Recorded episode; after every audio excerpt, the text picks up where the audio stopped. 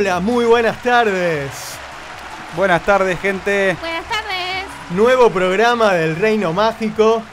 Un programa súper especial el de hoy, ¿eh? Sí, Sí. estamos súper contentos y emocionados por el concurso que va a haber el día de hoy. Sí, También. sí, dentro de un ratito nos vamos a meter en Ágrava, vamos a volar en alfombra mágica y nos vamos a meter en el mundo de Aladdin porque ya faltan dos, tres días para el estreno y Radio Tú, el Reino Mágico, Orejas Viajeras, Sí. tienen entradas y vamos a hacer un concurso que bueno, ya anunciaremos después de las efemérides, después de las noticias de la semana, les vamos a contar. ¿Cómo andan chicos? Todo bien, Bien, empezando la semana. Así es, empezando la semana a full acá. Día medio lluvioso nos tocó.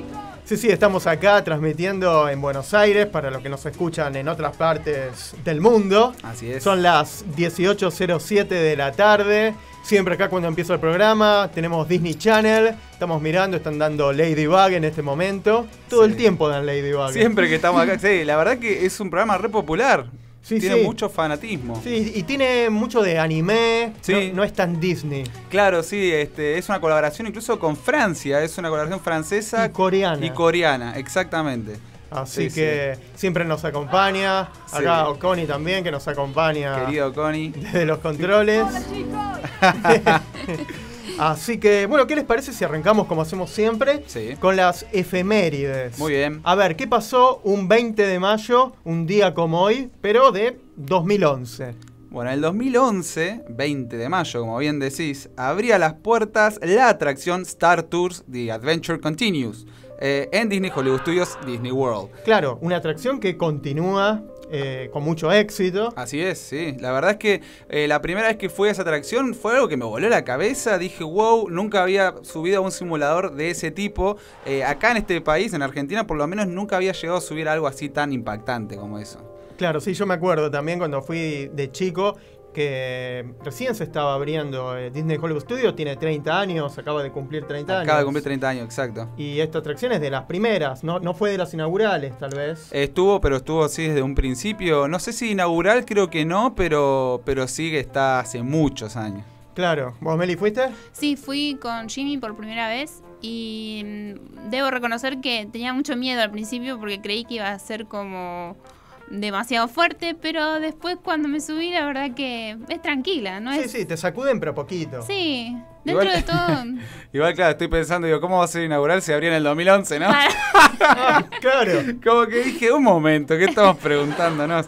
Pero, pero No, sí. O sea que, sí, porque uno tiene en la cabeza que Sí. estaba desde el principio. Claro, sí. Porque uno recuerda, bueno, eh, las otras atracciones y hace poquito se hizo ese desfile donde mostraron todas las cosas nuevas que van a Sí. ver y las cosas que estuvieron. Y uno lo tiene como de las históricas. Está bien, es de las históricas, pero no, no fue de las primeras primeras. Claro, no, yo la verdad es que fui la primera vez en el 2012. O sea, ¿me está diciendo que abrió en el 2011 Star Tours? Hay que ¿Alguien, chequearlo. ¿Alguien hizo bien la tarea acá? Va- vamos a No chequearlo. miren a mí. sí, tal cual. Y vamos, vamos a ver si realmente, a lo mejor es una fake efeméride. Es No, lo que estoy pensando es que tal vez sea de Disneyland.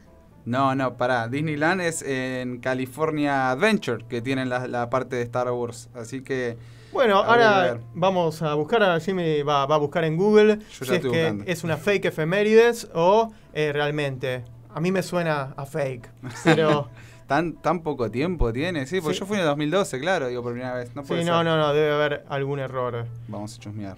Ahí está. Esta, ¿Tenés algo de Star Wars para ir? Buscate algo para, para meternos en esto. Yo me acuerdo que uno, uno, se, sí, uno se mete en, en esa atracción y realmente empieza como la, la gran aventura. Sí, tal cual. Y con efectos especiales. Aparte, desde el momento en que estás en la fila te empiezan a mostrar cómo es un poco la atracción para prepararte y que vas a ingresar este, en la nave. Entonces, está bueno porque como que es la previa. Ahí está, ahí encontré gente cualquiera, 1989. Melissa, hiciste mal la tarea. Yo lo leí y dije, un momento. Pero para mí que en 2011 alguna no hay ninguna que se haya abierto en Disneyland París. París. Puede ser, ¿eh? A ver, vamos a Va- buscar. vamos a buscar, no París. nos Para vamos a dar por es- vencido. claro, que siga que es- sonando algo de Star Wars. Que siga sonando algo de Star Wars. No vamos a, a dejar no, no, hasta, hasta que resolvamos. Puede esta fallar igual. Pero para mí que es Disneyland París o algún Disneyland del mundo. Puede ser, puede ser. Habría Yo que ver. recuerdo haberla visto en, en París, Sí. haber estado también ahí. Pero. Claro, yo no fui a Disneyland París todavía, la verdad. Esa es una, mm, una pendiente todavía que vamos a cumplir este año, la verdad, con suerte en octubre con Meli. Pero, a ver, 20 de mayo del 2011, eh, Star Tours 2.0 en Disneyland. Ahí está. En Disneyland está. Se inauguró el 20 de mayo del 2011 reemplazando a la original Star Tours. Ahora sí. Claro. Ahí está, Ahora misterio sí. develado. Entonces, Jimmy, explicarle a la gente. Muy bien, entonces sí, gente, lo que abrió en, en mayo, 20 de mayo del 2011 fue Star Tours 2.0, ¿sí? O sea, la, la modernizaron a la atracción. Claro, ven que no hago mal la tarea. Mm, menos mal, te Claro. salvaste. Ya me estaban enviando al rincón. Yo te estaba despidiendo directamente. Ya me había llegado el telegrama. Tal cual. Claro, porque si recordamos, eh, la atracción actualmente no es Claro. que siempre te toca la misma. No. Hay diferentes pantallas y diferentes versiones, ¿no, ¿No era así, Jimmy? Claro, sí, lo que tiene la atracción de divertido justamente es eso. Cada vez que nos subimos puede ser una experiencia nueva porque es, es aleatorio. Eh, recuerden que cuando nosotros nos ingresamos nos asignan una fila y cada una es una, es una experiencia diferente, un planeta, o sea, en realidad no, un, un grupo de planetas, porque suelen ser tres planetas más o menos, tres, cuatro, cuatro planetas los que visitamos, eh, suelen ir variando. ¿Eso será el 2.0? Tal vez en la, pe- al principio sería una sola. Pienso, Sí. estamos como tratando de dilucidar. Tal Sí. vez lo Tal que vez. cambió es eh, un poco lo que tiene que ver con, con la pantalla y, y Claro, porque no es la como misma. es 2.0, no es la misma te- tecnología. La misma tecnología no es la misma de hace 30 años cuando se inauguró, porque esa era, Claro. era inaugural, entonces sí. La, Claro. la de Star Tours, de eh, ah, porque aparte The Adventure Continue, claro, la aventura Claro. continúa. Sí, acá estoy viendo que dice que reemplazó, claro, en Disney Hollywood Studios y en Disneyland a la atracción original, esta versión 2.0. Dice, a ver, vamos a ver, está en inglés esto, pero dice que la versión actualizada del simulador eh, tiene 54 posi- diferentes posibilidades de experiencia. Wow. 54, gente, miren, Y a esto lo nosotros estamos siempre nos toca la misma. No, mentira. La última vez me sorprendí porque nos tocó una con Boba Fett. Y dije, ah, mirá, está Boba Fett. Meli no sabe igual quién es Boba Fett. Pero, pero estaba Boba Fett en nuestra experiencia. Estuvo muy buena, la verdad. Ahora tenés que tener mala suerte para que sean 54 y te toque siempre la misma. Sí, Sí. la verdad que sí. Y otra cosa es que también eh, fue reemplazado. Antes tenían un robotito que era el que controlaba la, la nave, el que manejaba Star Tours, digamos. Y lo, lo pasaron a hacer C-3PO. O sea, convirtieron a ese robotito que era un personaje original para la atracción. No me acuerdo el nombre ahora. Yo esto todo esto lo estoy diciendo de memoria, ¿no? Porque me acuerdo de haberlo escuchado cuando hicieron todo el evento ahora de la Star Wars Celebration. Comentaban que los fans extrañaban un poco a ese robotito cuando hicieron el cambio por C-3PO, ¿no? Pero bueno, obviamente C-3PO es un personaje conocido sí. por todo el mundo. Ok, ¿algo más sobre la atracción? Eh, nada más, después dice, bueno, Star Tours cerró en Disneyland el 27 de julio eh, y la versión de Hollywood Studios cerró el 8 de septiembre eh, de, ese, de ese año, ¿sí? Así que, bueno, Así que en limpio, un 20 de mayo de 2011 abría las puertas la atracción Star Tours 2.0 2.0. The Adventure Continue. Ahí va, ahora sí. Ahora gente. sí, aplausos. Aplausos, por favor, nos lo merecemos. Hicimos... Esto es radio en vivo. Sí, sí, pero bueno, mirá, mirá cómo uno también va aprendiendo, ¿no? Eso es lo que me gusta hacer este programa también. Es un poco también alimentar ese fanatismo que tengo por Disney y alimentar el conocimiento, ¿no? Porque Meli acá hace la tarea muy bien y semana a semana hace, investiga, busca la información, arma todo, todo el programa, la verdad. Y nosotros, bueno, obviamente leemos, vamos viendo, cada uno tiene su, su tarea para hacer, ¿no? Con respecto a la radio. Y, y, eh, lo cierto es que mucha de esta información la, adquiri- la adquirimos en el, durante el programa, ¿no? Sí, sí, eh, todos vamos aprendiendo. Sí. Sí, así, Así, es. que vamos a aprender ahora sobre noticias generales. Así es. Dame el loop. Ahí está. Vamos con las noticias generales de esta semana, como hacemos siempre. A ver, ¿qué nos trae Disney, Meli?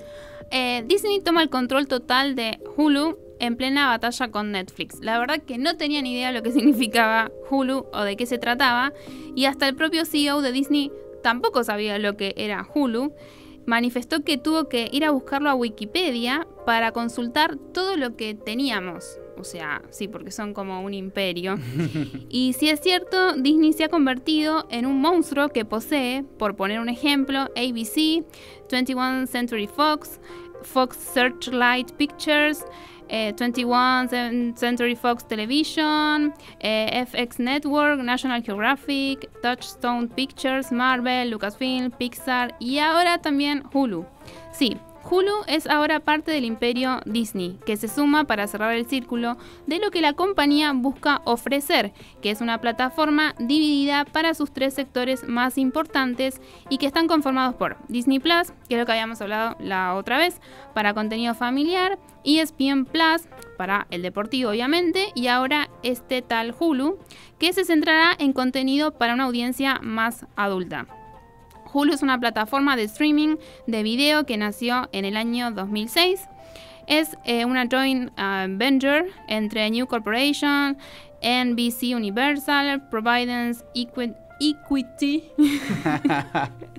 Partners y Disney. También se sumó a All, Comcast, Facebook, MCN, MySpace y Yahoo. Fue un hito en el mercado de la televisión y plataformas de transmisión.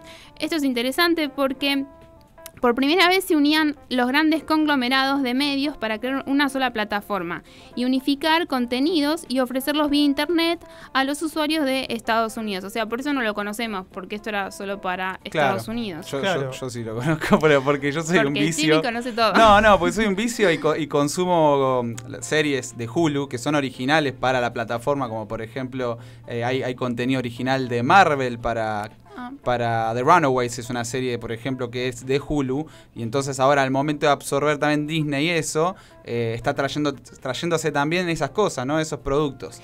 Y por más que fuera de Estados Unidos, ¿se podía ver acá? No, yo, pregunto. Yo no puedo acá hablar de piratería, pero, pero pero sí, bueno, gente, hay maneras de conseguir, ¿no? Hoy estamos raros, la piratería. Y ahora encima a mí me toca dar una noticia. Presta atención, O'Connie, porque bueno, una noticia que también no, va a traer algunos problemas. Uh. una abuela demandó a Disney tras arresto por aceite CBD, aceite ¿Eh? de cannabis. ¿Eh? Oh. Una abuela de 69 años planea demandar a Walt Disney World y al condado de Orange después de que fue arrestada por tener aceite de SDB, un producto derivado del cannabis que la señora usa para su artritis. Yo pienso que no está en sus sanos juicios.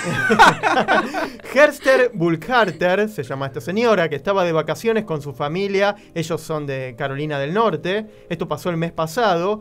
Y cuando estaba pasando por seguridad, frente a Magic Kingdom, un guardia, cuando hacen la revisación, encuentra una pequeña botella de aceite de CBD mientras buscaba en su bolso. Entonces se notificó la oficina del alguacil del condado de Orange se usó un kit de prueba para determinar si la botella contenía THC, el principal activo de la marihuana. Bullharter entonces fue expulsada de Disney, arrestada y acusada de posesión de un producto obtenido del cannabis y recibió una multa de 2.000 dólares. Quiero escuchar las sirenas de policía. Se armó, se armó en Disney. Ahí va. Según la abuela, que sufrió, que sufrió detención ilegal, arresto falso y violación de sus derechos civiles. Mm. La oficina del alguacil del condado de Orange dijo que según la ley de Florida, la posesión de aceite de CBD sin receta médica es actualmente un delito grave. Ella alegó que había sido recetado por su médico, pero a la fecha en la oficina del alguacil dicen que esta abuelita nunca les dio una nota o receta médica al respecto. ¿No era más fácil llevar paracetamol o ibuprofeno? Sí, pero se ve que para Algo de venta, digamos, su artritis libre. Tal vez, lo, necesitaba, y pero lo raro es que no haya ido con una receta, conociendo a los norteamericanos, lo paranoico que son con todo este tipo de cosas. pero aparte se sabe, o sea, Disney tiene mucho control, la verdad es que tenés que pasar por ahí. Eh, también hace poco, no sé si fue la semana pasada, incluso también eh, le sacaron un arma a una persona que intentó entrar con una pistola y no sé si eran dos cargadores no sé cómo será en Disneyland, porque creo que en Disneyland, o sea, perdón, en California está liberado lo que es el consumo de marihuana, tengo entendido. Entonces, no sé cómo será, si será por derecho de admisión. Yo creo que en los parques no. Yo creo que los parques tienen ese sentido, límites, obviamente. sí, porque está tipo medio high Aparte, si no se puede fumar, fumar tabaco ahí adentro, imaginemos que, que no. Así que bueno, si van a ir a Disney, recuerden no llevar ni aceite de cannabis, obviamente, menos que menos Claro. cannabis, ni chupetines de cannabis, nada. Nada, gente, Así que tengan ya saben, y ningún tipo de, de drogas que realmente no Sí. estén recetadas. Así Claro. es, así, Así es. que- se fue, se fue, se puso oscuro de golpe. Sí. Estamos hablando de drogas. Sí, sí. Así que va- vamos a hablar de los parques mejor. Vamos a pasar a algo más mágico porque estamos en el reino mágico, por Sí. favor. Así Vamos. que vamos a hablar ahora de las noticias de los parques. Sí, eh, Disney mostró sus nuevas góndolas. Walt Disney ya destapó todas las góndolas del Skyliner, saciando la curiosidad de quienes buscan ver cómo se vería el exterior de este nuevo sistema de transportación. De las cerca de 300 góndolas que serán en total, se revelaron 64 y de ellas llama la atención no solo el colorido, sino también el diseño y la temática, que incluye personajes de Star Wars justo a tiempo para la apertura de Star Wars Galaxy's Edge, que abre precisamente en el parque de Hollywood Studios. Eh, el 29 de agosto será el día que abra s- las puertas esta tierra, además que obviamente no podían faltar las gónd- góndolas de Mickey, Stitch y La Bella y la Bestia. Qué lindo va a ser transportarse desde el pop, por ejemplo, o Sí. desde el hotel Sí. hasta un parque en esos periféricos y ver todo desde arriba. Sí, sí. No sé cuánta gente entrarán en eso por, Eso, por ahora- góndola. eso claro, lo está, estaban testeándolas ahora también por una cuestión de, de la cantidad de gente que pueda llegar a, a ir sin sentirse tampoco muy, viste, digamos, ahogados. Apretado frente al vidrio, ¿viste? Claro. 40 personas en ese todo hermético. No, aparte por el tema de ventilación, estaban probando la ventilación, así que estaban con eso, estaban testeando bien las góndolas antes de, de inaugurarlas. Buenísimo. Eh, tengo algunas noticias de películas. Vamos con las noticias. Y sí, Disney por fin va por la remake de Querida encogía a los niños. Qué linda esa Sí, película. la amo. Con La Rick. Moranis. Tal Sí. Sí, según se corrió el rumor, Walt Disney Pictures se encuentra trabajando en el reboot de uno de sus éxitos más entrañables, Honey, I Shrunk the Kids, aunque esta vez Josh Gad sería el protagonista. Josh Gad, que hizo la voz de Olaf, Sí. eh, lo hemos visto en, en comedias, en Broadway también. Sí, sí. Sí. La verdad que quedó como también para muchos de los eventos y demás que presenta Disney, como por ejemplo con el Star Wars Celebration, hizo una presentación y estaba Josh Gad como también como presentador de ese evento. Claro, bueno, lo- la última vez lo vimos haciendo de LeFou en la live action de La Bella y la Bestia. tenés razón. Sí. Sí, sí. Y bueno, esta se trata de una remake, secuela de la película original, donde Rick Moranis interpretó a un científico que accidentalmente encogió a sus hijos adolescentes y sus vecinos, quienes viven una emocionante aventura en el jardín de su casa, enfrentando grandes obstáculos e insectos. Hubo una secuela, en realidad, que Sí. se llamó eh, Blow Up the Kid o Sí. Bebé, que Sí. sí. pero no era tan buena esa. No. No, Es como, como- la primera no. Me hace acordar como es como Mira quién habla, que habían hecho de secuela que no funcionó tampoco Sí. de la misma manera. Sí, es verdad, pero bueno, y me acuerdo que en los parques estaba todo ambientado. En, había un parque, no me acuerdo si era el de Disney Hollywood Studios, sí, Pero- sí, tenía un área. y- sí. el área y estaba la, la hormiga y La- uno se sí. subía. Parece, sentías como que entrabas al pasto, Ah, que eh, era altísimo también, sí. Exactamente, así que bueno, ojalá le haga justicia. Josh Gad es, es excelente, así que Sí, sí, yo la verdad que lo bancamos a muerte a Josh Gad. buenísimo. Meli, tenés más noticias de películas. Sí, bueno, esta no sé si es una buena o mala noticia, aparte además de lo que vimos ayer, pero Disney confirmó que los creadores de Juego de Tronos serán los creadores de la próxima película tras el episodio 9. Es imposible saber qué está ocurriendo en los despachos de Lucasfilm. Disney hizo oficial que habrá otro trío de películas de Star Wars, como lo decíamos la semana pasada. Eh, pero ahora ya sabemos a cargo de quiénes va a estar y estará en manos de David Benioff y D.B. Weiss.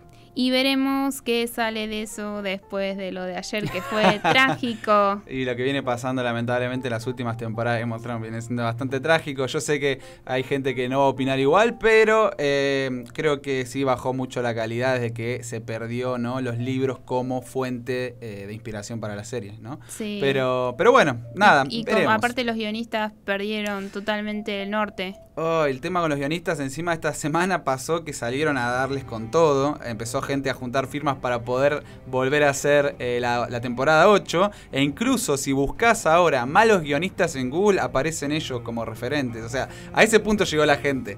Eh, pero bueno, veremos, veremos qué pasa, veremos si siguen siendo ellos o si Disney decide cambiar de, de- de- de opción, ¿no? Hay que ver, todavía queda tiempo para poder ver eso. Buenísimo, más noticias de películas. Seguimos Jimmy, con las entonces? noticias de películas. Disney reveló el primer adelanto de Maléfica 2.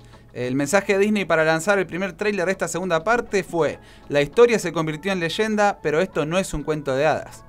Bueno, si hiciésemos hincapié en la primera parte, la verdad que Maléfica sí parecía por ahí un cuento de hadas, ¿no? Pero según podemos ver, esta segunda parte de la historia se sitúa muchos años después de los acontecimientos que convirtieron al hada de grandes alas en una malvada y vengativa criatura. Ahora llegó el momento de que Maléfica y Aurora unan sus fuerzas para luchar contra nuevos enemigos con el objetivo de cuidar a los seres mágicos que habitan en el páramo dicen que la relación entre Aurora y Maléfica no va a ser tan buena como esperábamos. No sé sinceramente quién podía esperar eso, ¿no? Porque es Maléfica, pero bueno. Eh, Maléfica 2, Dueña del Mal, dirigida por eh, Joaquín Ronin, o Joe Chim Ronin, porque es un tipo creo de Noruega, llegará a las salas en octubre. Buenísimo. Tengo una noticia más de cine. Bien. El otro día hablamos de Emma Stone, que iba a ser la película de 101 Dálmatas, que iba a ser de Cruella de Vil. Y bueno, Disney va tras Emma Thompson para el live action de Cruella de Vil, por supuesto en otro personaje. Con el rodaje previsto para este mismo verano, a Disney no le queda mucho tiempo que perder. Cruella de Vil ha pasado muchos meses en hibernación, pero ese periodo ha permitido dar a los creadores un nuevo proyecto que ahora camina con más fuerza hacia su estreno con Emma Stone al frente y con un guion que narrará los orígenes de una de las villanas más emblemáticas de la factoría Disney. De acuerdo a Variety, Emma Thompson está en negociaciones para coprotagonizar esta adaptación. Su papel por el momento no se conoce, aunque teniendo en cuenta el calle que atesora, todo apunta a que será uno de los papeles principales que acompañarán al personaje encarnado por Emma Stone. La cinta es descripta como una historia de estética punk ambientada a principios de los 80. Interesante, diferente. Sí, la verdad que sí. Aparte, wow la música. Queremos ver eso, claro, estética así punk, ¿no? 80. Queremos ver a ver si, si Disney explota ese lado también, ¿no? Porque eh, creo que se está jugando mucho con la nostalgia últimamente con la cultura popular, ¿no? Series como Stranger Things y, y, demás, así, están jugando mucho con eso, con el y irán por el mismo por el mismo camino que con Maléfica, como tal vez tratar de mostrar la parte buena, entre comillas, de Cruella. de humanizar a, la villana, digamos, o sea, de mostrar su lado más humano, que detrás del monstruo hay una persona. Claro. Algo así. Tal vez haga de madre. No. de ella, de Cruella. Ah, Emma Thompson. Ah, puede ser. Ah, ah, perdón. Dije, puede ser, dije Emma Thompson, dije madre. Sí, podría ser la madre. Eh, siempre hay conflicto de madre e hija, o cómo se transformó en, Maléfica, en, Maléfica, en, Cruella de Vil. Claro, tal cual. Podría ser. Emma Thompson, aparte, a mí me da mucho a glamour, ¿no? Como que es una actriz. Y cuando, si quiere hacer de mala, le requedaría el papel. Sí, sí pero porque, claro, tenemos que entender también de dónde salió O no de mala, pero como de, de, de, de fuerte, o como así como de inglesa recta. Sí, sí, o sea, la, pudimos ver a Emma Thompson actuando, por ejemplo, de Pamela Travers en la película de Saving Mr. Banks. Exacto, así que la, vimos como un personaje de carácter fuerte, pero yo creo que, que claro, eh, tenemos que ver también de dónde salió esta pasión por, por la moda de, Cruella, ¿no? Así que no sería mala idea ver que venga también de su madre. Sí. Buenísimo. ¿Qué les parece entonces si anunciamos el concurso con bombos y platillos como debe ser? Estamos en Radio 2, www.radio2.com. Seguinos en las redes, en Facebook, en Twitter, en Instagram. Sí. Y vamos a dar el WhatsApp y vamos a empezar a explicar las bases de, este concurso. A ver, ¿quién las quiere explicar? Bueno, el concurso va a constar de tres preguntas sobre Aladdin, obviamente sobre la película. Sí. Y el que responda esas tres preguntas bien, correctamente, eh, bueno, y salga primero, es el que se va a ganar las entradas para el día jueves, el día del estreno, en Village Recoleta. Sí. Así es, así que esténse atentos gente porque como dijo bien Meli, eh, van a, va a ser el primero en responder las tres preguntas, así que no se pierdan un segundo programa porque es sorpresa, puede ser en cualquier momento que vayamos a decir. Y lo vamos a anunciar al final del programa. Y al final del programa vamos a anunciar el ganador, así que esténse muy atentos. Buenísimo. Así que bueno, a partir de ahora, como les dije, nos vamos entonces a remontar a, las noches de Arabia, ah, y vamos a ir en una especie de Magic Carpet, de alfombra mágica, con un especial de Aladdin. A partir de ahora el programa se convierte exclusivamente en las historias detrás de- del libro, detrás de la película animada, de lo que se viene. Hablaremos de cómo Aladdin fue convirtiéndose en diferentes productos de la factoría del ratón Mickey. Y en cualquier momento entonces vamos a, a lanzar las preguntas y vamos a dar el WhatsApp de la radio para que ya lo vayan anotando. Así es. El WhatsApp es 54 911 59 90 90 78. Ahí Gente, está. me da el reflejo re mal y los últimos cuatro números no lo estaba Ahí, leyendo. ahí lo repetimos. Más 54 911. Anotá, ¿eh? Más 54 911 59 90 90 78. Te lo repito una vez más. Más 54 911 59 90 90 78. Y ya pueden ir escribiendo igual, contándonos. Sí. Así van practicando, a ver si llega o no llegan los mensajes. Claro, Y vayan escribiéndonos y comentándonos a ver qué les parece el programa. Tienen que seguir a los chicos. Sus, cu- sus cuentas Sí. son. Oreja, o sea, tienen que seguirnos en Instagram, En como Instagram. orejas.viajeras, Viajeras. ¿sí? Solamente es necesario seguirnos en Instagram, pero obviamente los vamos a invitar si quieren. Tenemos un canal en YouTube que es Orejas Viajeras, donde subimos tips, consejos y mucho más sobre parques Disney y las películas. Y presten mucha atención al programa del día de hoy porque de lo que estemos hablando van a salir las respuestas a las preguntas. Sí. Entonces, Tal cual. Así que bueno, no- empezamos el especial de Aladdin. Vamos a escuchar. eh, realmente la banda de sonido está guardada bajo siete llaves. Se revela recién el 22 de mayo. Sí.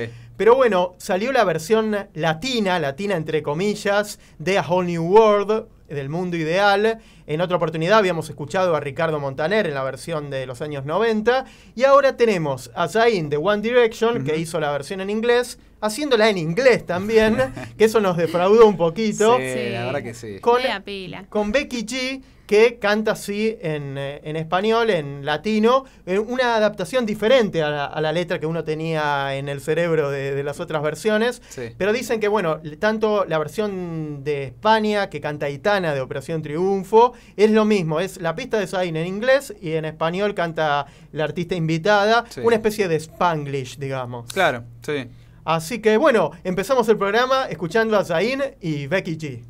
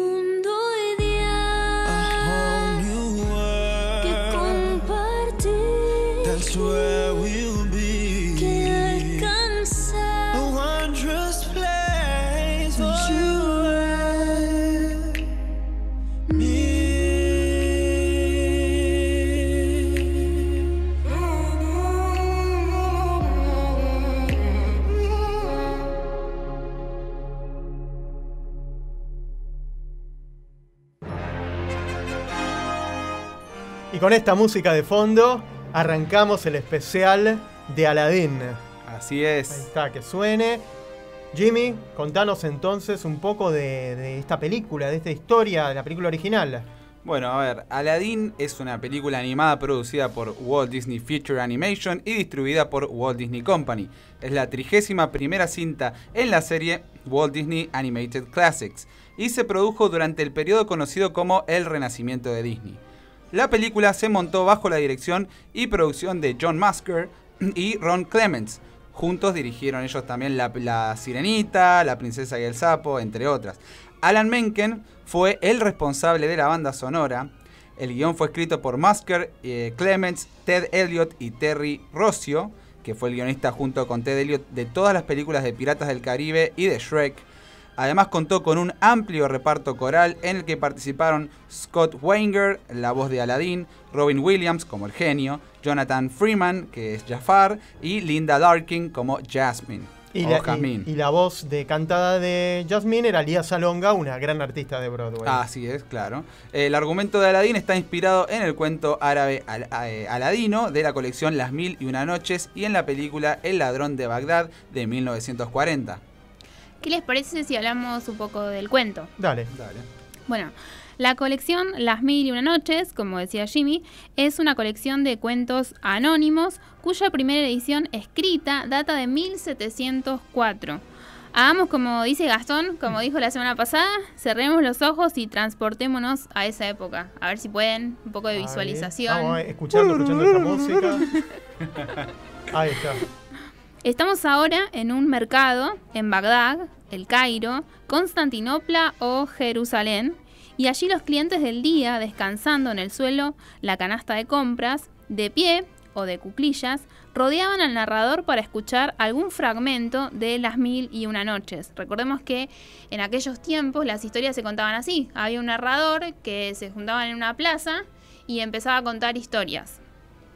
Cuentos que habían desbordado la geografía, que los engendrara en algún punto de Persia, un barrio del Cairo o bajo el cielo sagrado de los eh, chinos, por ejemplo, eh, y que siguieron desgranándose y recorriendo el mundo y los siglos, repetidos a la luz de la luna en cualquier azotea, sonando entre risas bajo el resplandor titilante de los candiles de barro que iluminaban el oscuro interior de las chozas junto al Éufrates.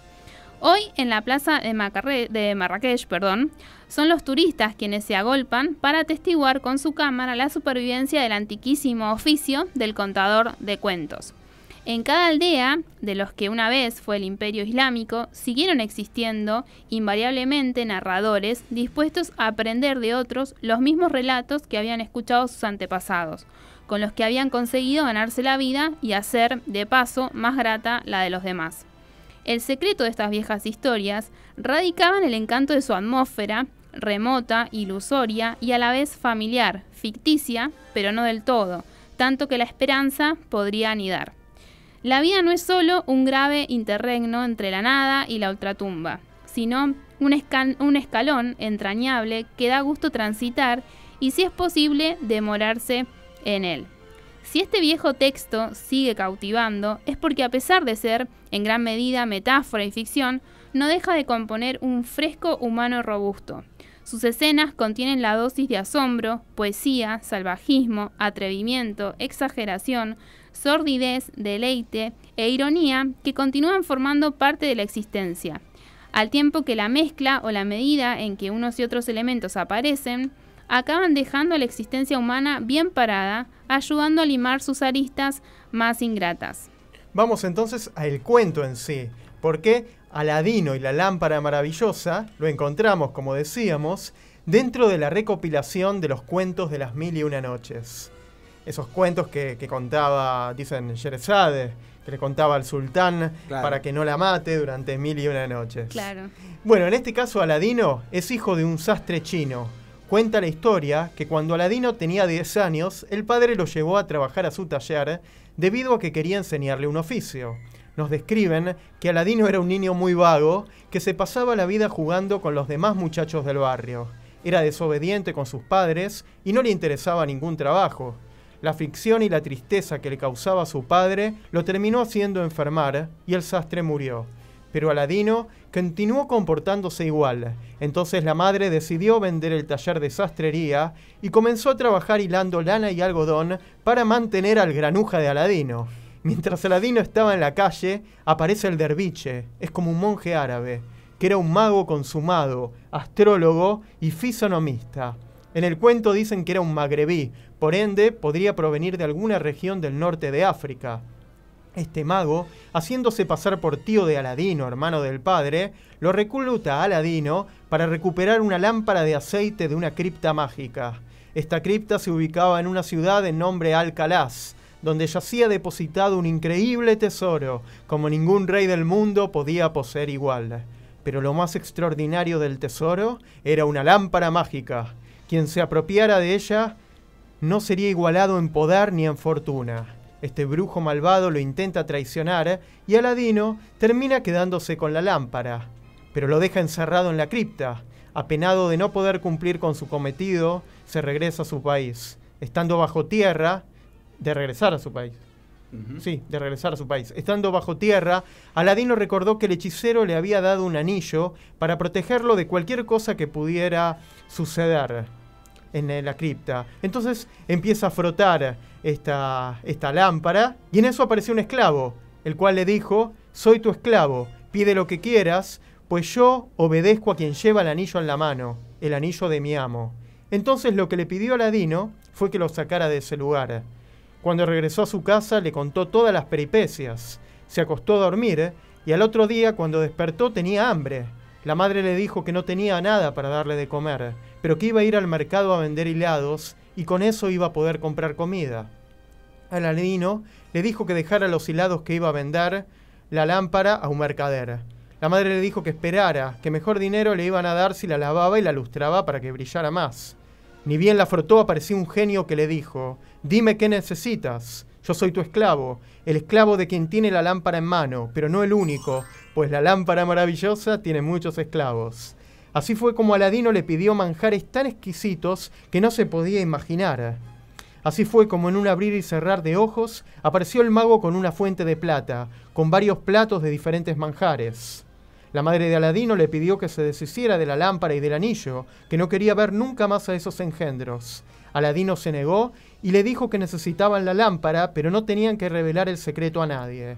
Aladino se convirtió en un mercader y vendía platos de plata, joyas, entre otras cosas de valor, a orfebres y joyeros. A la princesa Bdar al-Budur, Yasmin, la conoció cuando fue al mercado a vender sus objetos de valor, y por orden del sultán se obligó a cerrar todos los negocios porque la hija del soberano, Badur al-Budur, que se traduce como luna llena entre las lunas llenas, iba a pasar rumbo al baño, advirtiendo que sería condenado a muerte quien desobedeciera y la mirara.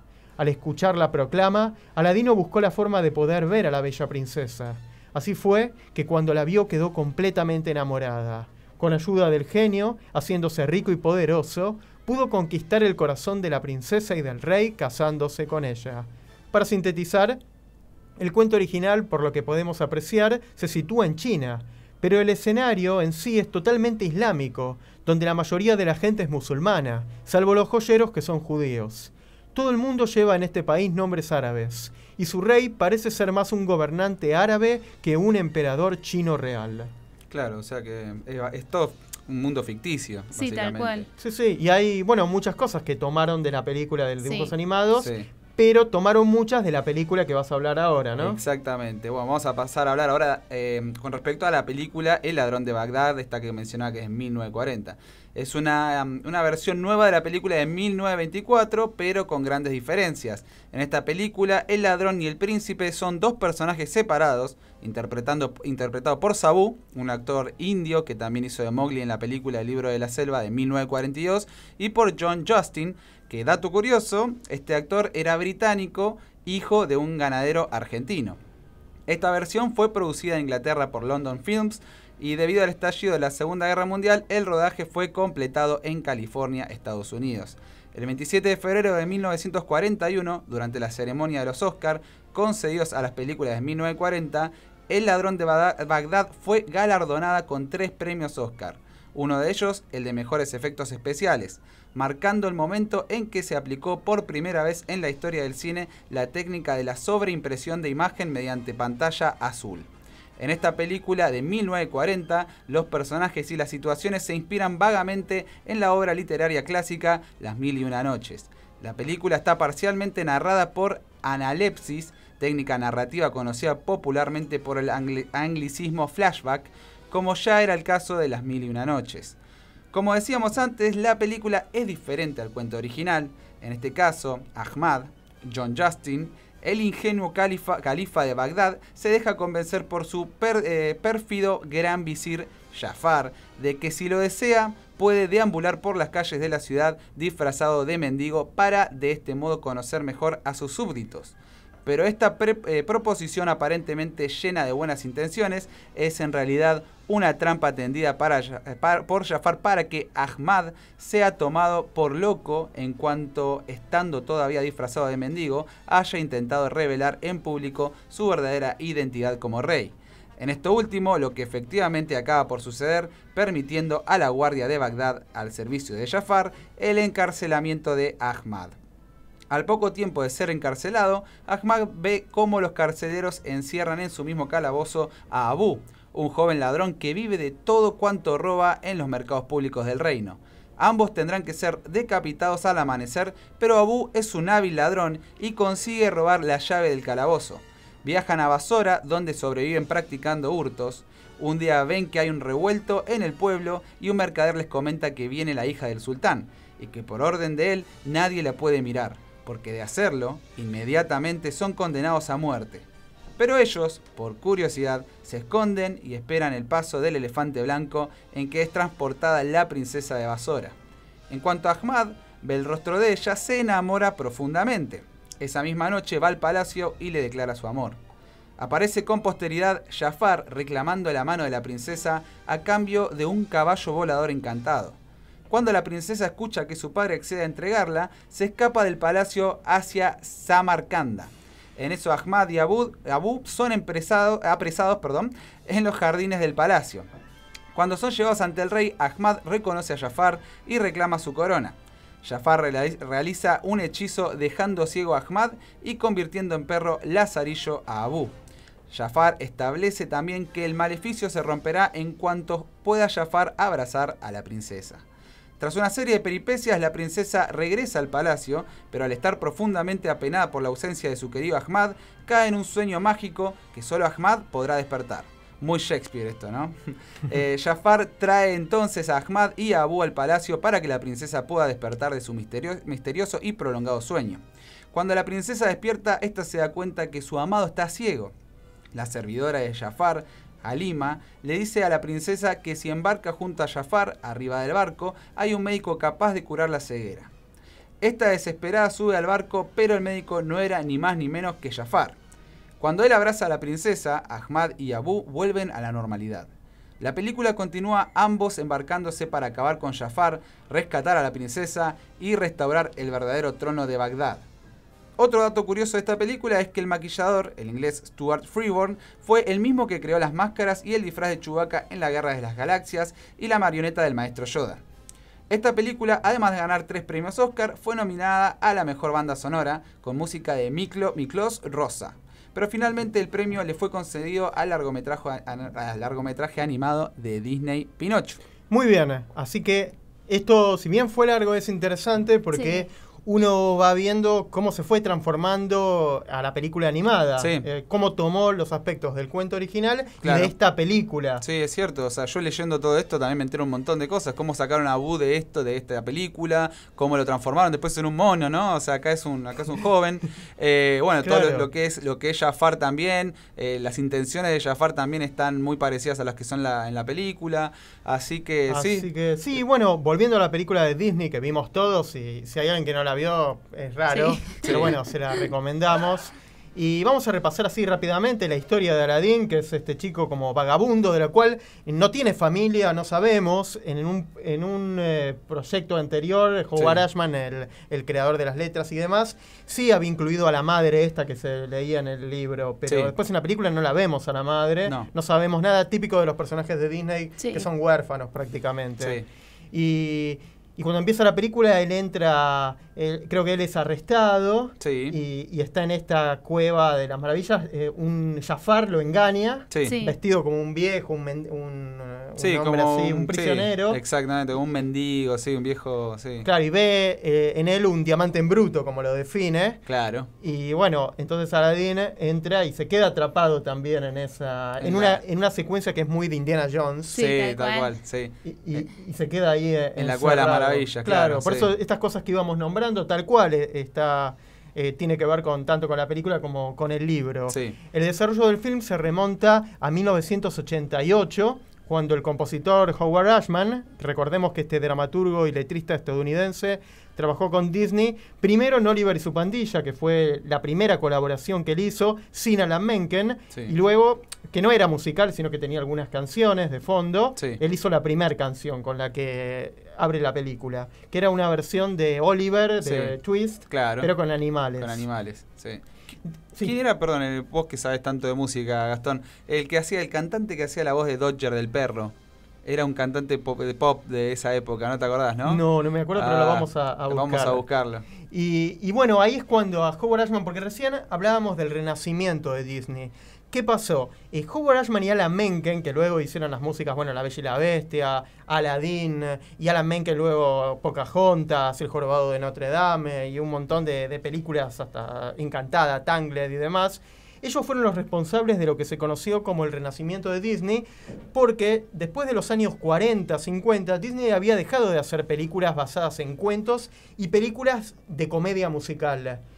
Y eso le- no le trajo un beneficio, porque las películas que hacían no eran taquilleras, no les interesaban a nadie, Sí. y estaba casi en bancarrota el estudio. Sí. Ahí es cuando Jeffrey Katzenberg, que luego después se, se iría de Disney y sería el creador de Shrek, junto a Spielberg y, y Geffen, le encomienda a Howard Ashman volver a hacer estos clásicos de comedia musical y de estos cuentos. Y ahí es donde empieza todo, que en realidad antes de La Sirenita, ya Howard Ashman quería ser Aladdin.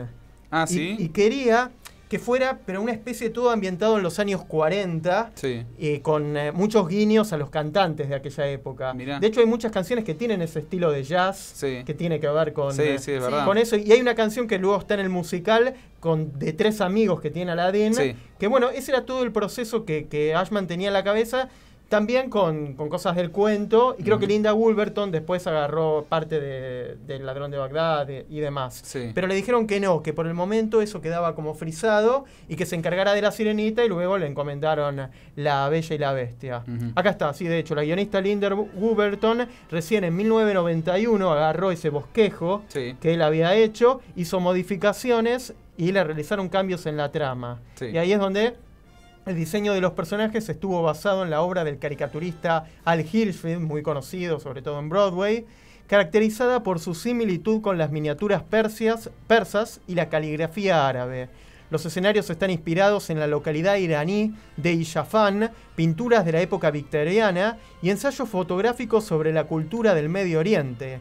Para la animación de algunas escenas se utilizó el programa computarizado CAPS, que significa Sistema de Producción de Animación por Ordenador. Y bueno, ahí es donde conocimos a la lámpara que, que el frota efectivamente era un esclavo, que Claro. luego es el genio que hizo Robin Williams, Claro. y aparece la princesa Jasmine, que es la hija de, de ese viejito de Del bar- sultán. del sultán Sí. de barbita blanca, Sí. y está Jafar, que es el visir, que, que quiere convertirse en el gran, eh, digamos, maestro. eh, Claro, y sí. quiere eh, hasta apropiarse de la propia Jasmine. Sí. Y un poco, bueno, ese es el argumento de, de la película de dibujos animados, Así es. que se estrenó un 25 de noviembre de 1992. Se convirtió en la película con mayores ingresos de ese año y la más exitosa de Disney hasta ese momento al superar las recaudaciones de La Bella y la Bestia. Ganó varios premios Oscar, dos Globos de Oro. La canción A Whole New World obtuvo un Grammy como canción del año. También incluso creo que ganó el Oscar. eh, también de esta película derivaron varios trabajos como una adaptación al teatro, un espectáculo de Disney on Ice, los films El retorno de Jafar de 1994, Aladdin y el rey de los ladrones de 1996, una serie de televisión y recuerdo el videojuego, Sí. que era espectacular. Yo lo jugaba en Sega Genesis. Ese, sí. Sega. Sí, Sí, sí, tal. Para Super Nintendo también, pero yo tenía la Sega cuando era chico. Así que eh, creo que bueno, no, hace falta repasar demasiado el argumento. eh, ya lo hemos contado, lo hemos sintetizado. Sí, tal Cle- cual. Clemens manifestó en una entrevista que Las Mil y Una Noches expone que tener todo lo que deseas sería lo más grandioso que hay en el mundo y es malo cuando te lo arrebatan, por lo que debes recuperarlo para que todo vuelva a estar bien. No queríamos que ese fuese el mensaje de la película. En cambio, se incorporó la temática de cumplir deseos a manera de alternativa para que el protagonista cumpla sus anhelos, aunque luego de estos le atraigan otra clase de problemas. Claro. Sí, está bien el mensaje que da, ¿no? Porque claro, en el cuento en sí es como que te dan a entender como que te hace poderoso la riqueza. En la película es todo lo contrario. Claro, es verdad. Y, y se prevalece mucho más la amistad Sí. Eh, y el mostrar que, que el ser rico no, no, no te compra. a la Sacrificar un princesa. sueño por un amigo. Exacto, tiene Porque- muchos valores la película que tal vez el cuento, Sí. como muchos cuentos que siempre tienen unos finales trágicos Sí. o enseñanzas un poco como de miedo. Sí, sí, sí, Eh, sí. Esto eh, Disney se encargó de darle También una yo vuelta. creo que hacía a la época el cuento, ¿no? Sí, sí. Y a la cultura árabe, que es más de, de Sí. ese estilo. De verdad. Claro, sí. Hay, hay Sin anécdotas que- no, ¿no? no, Pero- por supuesto, respetando la cultura Claro. musulmana, pero hay, eh, incluso hay una anécdota que vamos a contar después de qué pasó cuando Howard Ashman escribió una letra que tenía que ver con esto, que uno tiene en la cabeza que los musulmanes son de una manera y toda la comunidad árabe le, le respondió, así Sí, que por supuesto somos respetuosos de, de esa cultura, Sí, sí, sí. pero bueno, tienen otras maneras, uno mira a lo Es mejor otra realidad. las, las novelas turcas Claro. que a las mujeres las tratan de una manera, pero es la, no, la lo ostentoso de la cultura, pero también porque hace a que son países muy ricos, ¿no es cierto? También, O sea, y una cultura maravillosa, la Sí. cultura islámica, Sí, Sí, súper sí, rica. sí. eh, Sí. culturalmente Sí. y demás. Bueno, Masker también comentó que aunque Aladdin es pobre y no tiene casa, tiene buenos valores más allá de su apariencia del ladrón de mercado. La lealtad a su amigo, el genio, al final, revela que este tiene a un verdadero amigo en Aladdin y este cumple su promesa de liberar al genio, aun cuando eso signifique que él pierda a la chica de la cual está enamorado. Mira, sí, lo que hablábamos recién, claro, los valores, ¿no? Pero, pero bueno, este, la verdad es que me quedo con la historia yo, ¿no? Habiendo sabido de dónde viene Aladdin, me quedo con la historia de Disney. Me parece que es una fusión excelente entre, eh, entre lo que está inspirado, ¿no? Sí, entre sí, el ladrón de Bagdad y Tomaron lo mejor del cuento y lo mejor de aquella película tal cual. y, y agarraron. Hicieron, sí, su- como una Sí, sí. especie de, como de, de, de- ¿cómo se dice? No mezcla, no me sale, una quimera salió, ¿no? Como una especie de Sí, fusión. Y aparte agarraron lo mejor que dejó Howard Ashman en un borrador con Claro. Linda Woolverton, que realmente es una guionista excelente, porque lo que hizo con La Bella y la Bestia también. Sí. O sea, Sí. Es fue increíble. una genialidad lo, lo que lograron todos ellos. Sí. Y la película Aladdin es una de las más lindas de la Sí. historia Sí, de, de una de mis favoritas. O sea, realmente fue el renacimiento de Disney con todas estas películas. Sí, Fue- sí. A- Ahí empezó. Si hoy creo que hablamos de los parques, es por en parte por las películas que tuvieron Sí. este éxito. Sí. Porque Sí. si no, lo- los parques funcionaban, pero no serían lo que son hoy No. sin La Bella y la Bestia, sin La Sirenita, Sí. sin esas comedias musicales que dieron este twist, este giro Sí. a, a los estudios. Y eso es en parte por Howard Ashman, que ahora en un ratito vamos a contar Sí. eh, Su su, biografía, y Alan Menken. Pero en realidad el cerebro, el que estaba detrás y el que creó todo esto fue Howard Ashman. Así Sí. que vamos a escuchar una canción de Alan Menken y Howard Ashman, una de las primeras que tiene y que seguramente están en la película también, que es One Jump Ahead. Eh, One Jump Ahead eh, tiene toda una persecución en el medio. Súper emocionante esa parte, me encanta. Así que bueno, para vos Jimmy, One. Jump Ahead.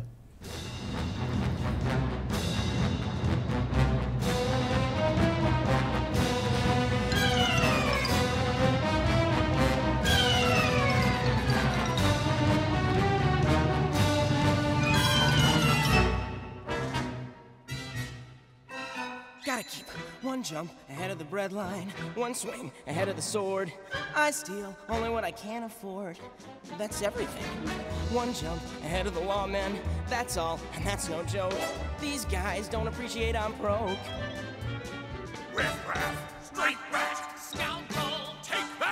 Just a little snack, guys. Rip him open, take it back, guys. I can take a hint, gotta face the facts. You're my only friend, Abu. Who? Oh, it's man is at the bottom. He's become a one-man rising crime. I blame parents, except he has a golem. Gotta eat to live, gotta still to eat. Tell you all about it when I got the time. One jump ahead of the slow pokes, one skip ahead of my doom. Next time, gonna use a nom de plume. One jump ahead of the hitman, one hit ahead of the flock. I think I'll take a stroll around the block. Stop thief! Vandal! Outrage! Let's not be too hasty.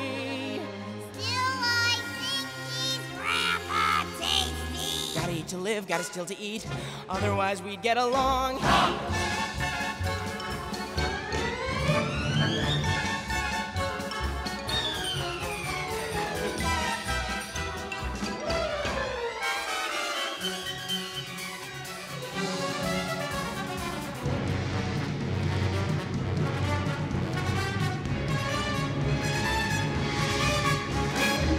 One jump ahead of the hoofbeats, one hop ahead of the hump, one trick ahead of disaster.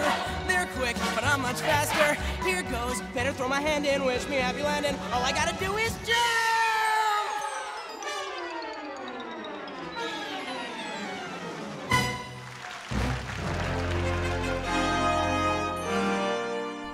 Atención, atención. Vamos a dar dos de las tres preguntas. Así es, gente. Esténse atentos, por favor. Eh, primero que nada, vamos a repetir el teléfono, por favor, Gastón. Más 54 911 59 90 90 78. Más 54 911 59 90 90 78. En realidad el más 54 es si sos de afuera, pero Claro. ninguno va a ir al Village Recoleta si es de afuera. No, no. Así que sin el eh, más 54. Sí, en el cine 54 con 911. Gente, ya nos pueden estar escribiendo. Vamos entonces con dos de las tres preguntas. ¿eh? La primera es: Jazmín casi pierde la mano intentando robar qué fruta. La segunda: ¿Qué condición le pone la cueva de las maravillas a Aladín al dejarlo ingresar? Así que, gente, repito una vez más antes de irnos al corte: Jazmín casi pierde la mano intentando robar qué fruta. ¿Y qué condición le pone la cueva de las maravillas a Aladín al dejarlo ingresar? Muy bien, vamos al corte y regresamos con el reino mágico.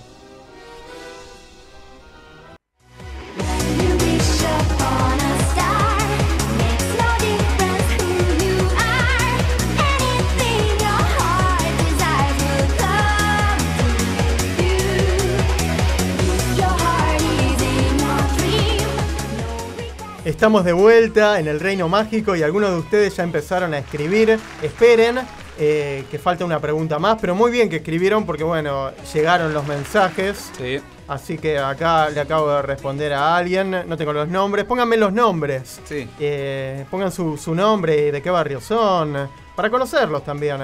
Acá tengo también otro que nos responde, una chica que tiene una corona de flores.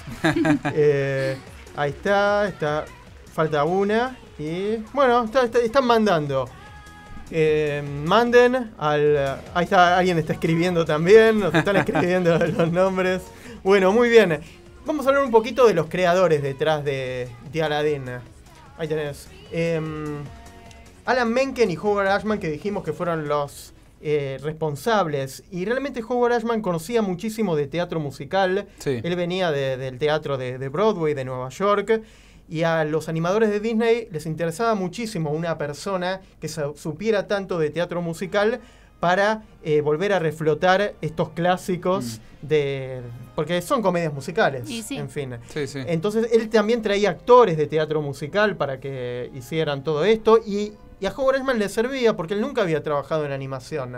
Entonces se retroalimentaban y le parecía muy interesante conquistar a un público que a lo mejor no le gustaba la comedia musical porque a veces dice canta porque canta, baila de la nada, pero en un dibujo animado lo aceptás. Claro. Entonces a él le interesaba muchísimo eso.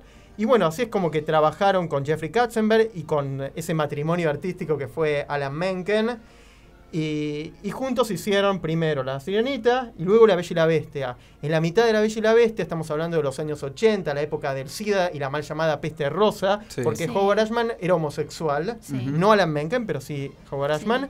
Y él tenía su pareja y bueno, se había contagiado de HIV, tenía SIDA. Y, y le comentan la noche de los Oscar de la Sirenita, porque ellos ganaron por Kiss the Girl y por eh, Under the Sea, ganaron el Oscar.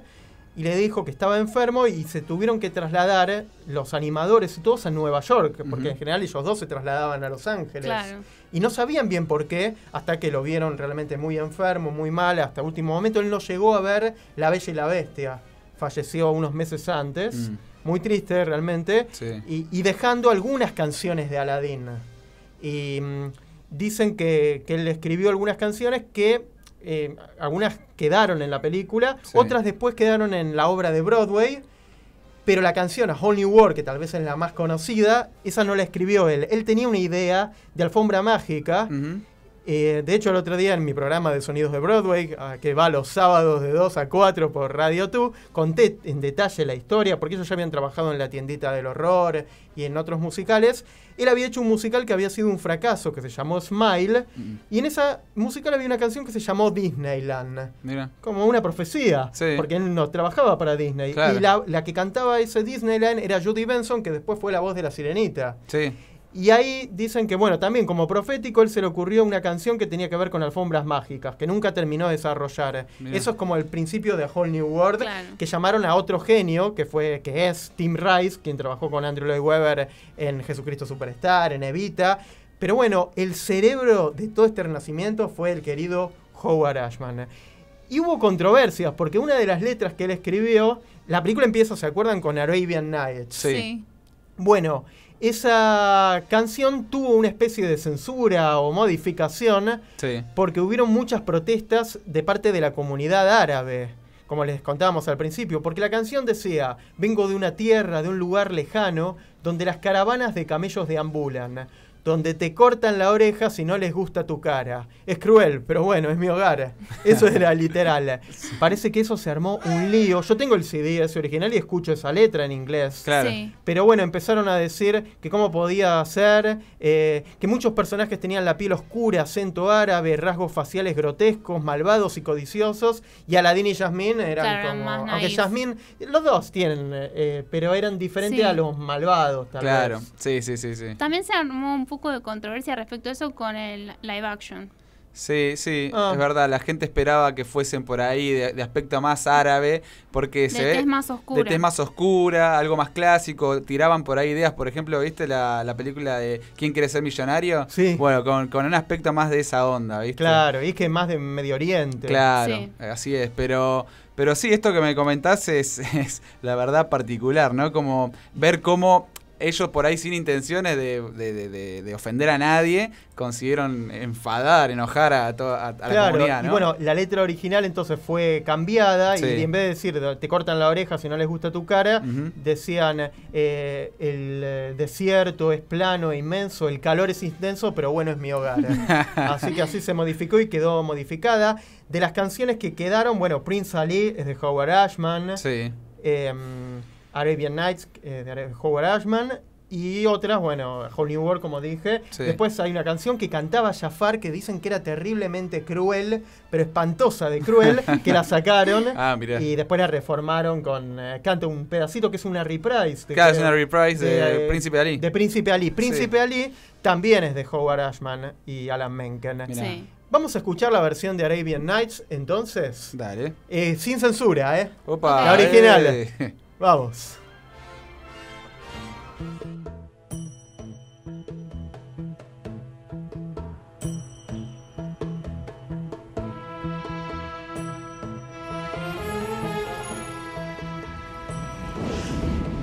Oh, I come from a land, from a faraway place where the caravan camels roam. Where they cut off your ear if they don't like your face. It's barbaric, but hey, it's home.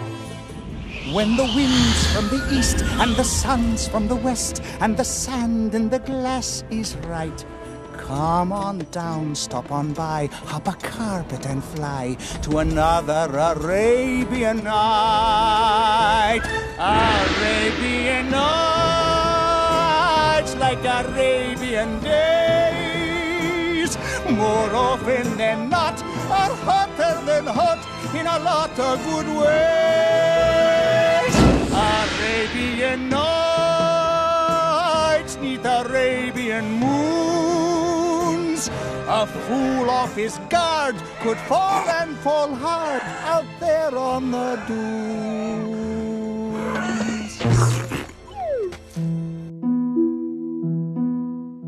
Bueno, estamos de vuelta en el Reino Mágico.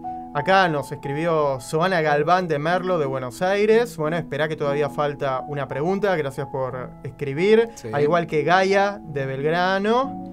Y hay alguien más que escribió que por ahora no, no volvió a escribir. Contame, la, la chica de la corona de flores. que, que me cuente cómo, cómo se llama. Así sabemos. Pero bueno, repitamos de vuelta las preguntas. Sí, las preguntas eh, son: eh, Jazmín casi pierde la mano en el mercado robando qué fruta y cuáles son las condiciones que le pone la Cueva de las Maravillas a Aladín para dejarlo ingresar. Muy bien. ¿Vamos a hablar de la princesa Jazmín entonces? ¿Cómo Bien. no? Bueno, Jasmine, según la película, tiene 15 años, o sea que es una quinceañera. Es hija del sultán, que ha emitido por ley que debe elegir un marido para casarse. Ella es una mujer joven y vigorosa, con una mente e ideas propias, que es lo que la caracteriza. Sí, Girl Power. Exactamente. Puede ser testaruda e impetuosa, tiene eh, un suministro inagotable de fuerza de voluntad y es muy inteligente, pero a veces puede ser extremadamente arrogante. Aún así, Yasmín tiene un gran corazón y no duda en ayudar a quien lo necesita. Respecto a su aspecto físico, tiene los ojos marrones y el cabello negro que usa en una cola de caballo baja, acompañada de una banda con un zafiro. Lleva muchos trajes de diferentes eh, colores en todas las películas. El traje con el que está más asociada es un traje bedlam, que es un vestuario típico que usan las bailarinas de danza oriental, azul turquesa, con pantalones bullicios, esponjosos largos y un sujetador ceñido que deja su antebrazo y la cintura descubierta, junto con pendientes de cobre y zapatos similares a zapatillas de oro. Sí. Eh, ¿Dónde podemos encontrar a los personajes de Aladdin en los parques? Mira, en Disney World los podemos encontrar eh, a Jasmine y Aladdin, en Magic Kingdom, en Adventureland, que suelen estar de 9 y media de la mañana a 5 y 10 pm, sí, obviamente intercalados los horarios. Eh, ellos están en el Agrava Bazar. También a veces podemos encontrar a Boo y al genio, que generalmente están en Meet and Greet durante los eventos como Mickey's Not So Scary eh, de Halloween y la Mickey's Very Merry Christmas, que es la fiesta de Navidad.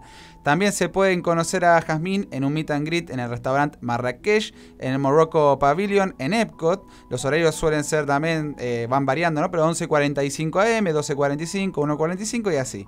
Eh, también podemos encontrar a Jasmine en Epcot, en Princess Storybook Dining, en Akershus, eh, un restaurante de- del pabellón de Noruega.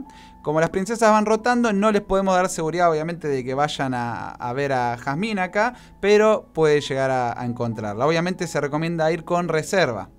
En Disneyland California, perdón, eh, también quiero aclarar, hablando de esto de que van rotando las princesas, también pueden llegar a encontrarla, por ejemplo, en, el Cinderella's Royal Table, que con Meli tuvimos la oportunidad de verla ahí también. Claro, yo Así que no sí. la vi en el Askerjus. En la Kershaw- claro. No, nosotros una vez la vimos, otra vez no. Así Ah. que como decimos, por ejemplo, en Cinderella Royal Table pasa eso con Rapunzel también, que una veces está y otras veces no. Ok. En Disney California eh, Adventure, te- perdón, en California no, en Disneyland California, discúlpenme, podemos conocer a Aladdin y a Jasmine, que están en Fantasyland en eh, Snow White's Wishing Well. Aparecen desde las 3 de la tarde hasta las 3 y 5, 5 minutos. No puede ser. No puede ser, no. Meli hizo mal la tarea de vuelta. Eh, Strike 2. Les recomendamos bajarse la aplicación de Disneyland App para corroborar los horarios. Sí, mejor. Mejor hagan eso. Eh, y está junto a Aladdin acá, Jasmine. En Disneyland París se puede conocer en Adventureland a Aladdin o a sus compañeros. Está cerca de Agrava Café en Adventureland.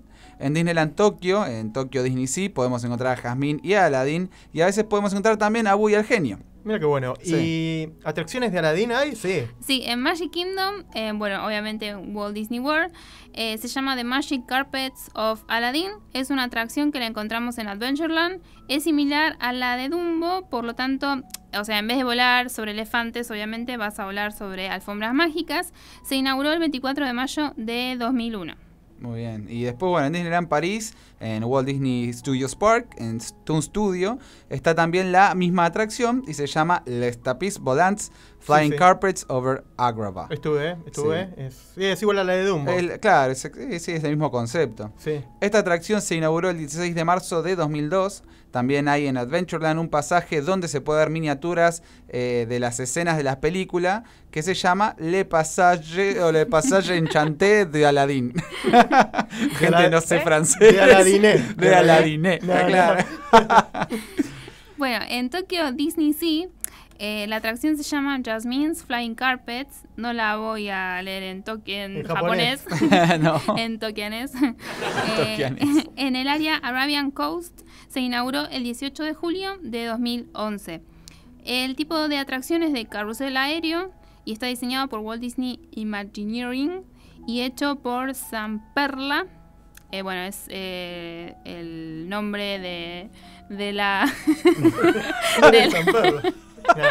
de, la empresa Ah, que es un dato curioso. Sí. Eh, dura un minuto y medio. Y tiene Fastpass habilitado esta, ¿no? Exactamente. Muy bien. Bueno, nos estamos riendo mucho, eh, pero bien, bien, porque es divertido y esto me, me remonta a ese genio que hizo Robin Williams, Sí. Que realmente cómo nos hacía reír Sí. y que él improvisó mucho. Sí, todo. Cuentan. 16 horas de improviso. Hizo cuatro sesiones de cuatro Sí. horas. O sea, una. Dicen locura. que igual para la guionista no estaba muy copado. No, se iba por la nube ese Claro. tipo. Pero está muy bien, está muy bien. O sea, eso, Sí. esa era la magia de este personaje. Claro, el ¿no? genio es inolvidable y ahora qué difícil para Will Smith entonces, ¿no? Sí. sí, tomar le este dejó papel. como un gran peso sobre sus hombros, pobre. Así que bueno, ¿qué les parece si escuchamos Friend Like Me? Bien. Sí. Ahí vamos.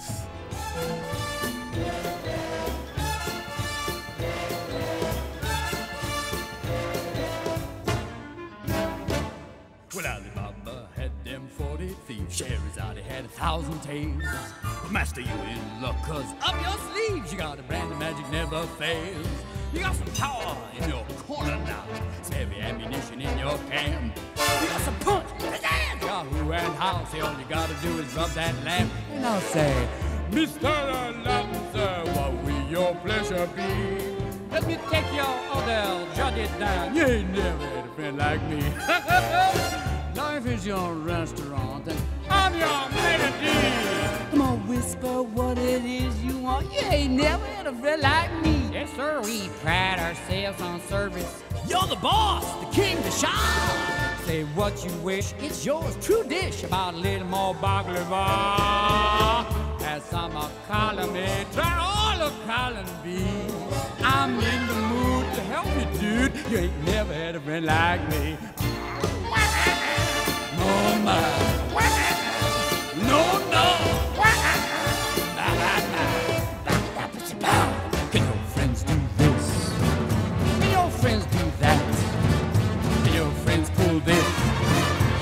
Their little hat? Can your friends go, Woo! Well, looky here. Can your friends go abracadabra, let it rip, and then make the sucker disappear? Don't you sit there, slack jaw, buggy-eyed. I'm here to answer all your midnight prayers. You got me bona fide, certified. You got a genie for a charge to pay. I got a power to help you out. So what you wish, I really want to know. You got a list miles long, no doubt. Well, all you gotta do is rub like so. Hey ho, Mr. Aladdin, sir, have wish or two or three. I'm on the job, you big nabob. You ain't never had a friend, never had a friend. You ain't never had a friend, never had a friend. You ain't never had a friend like me.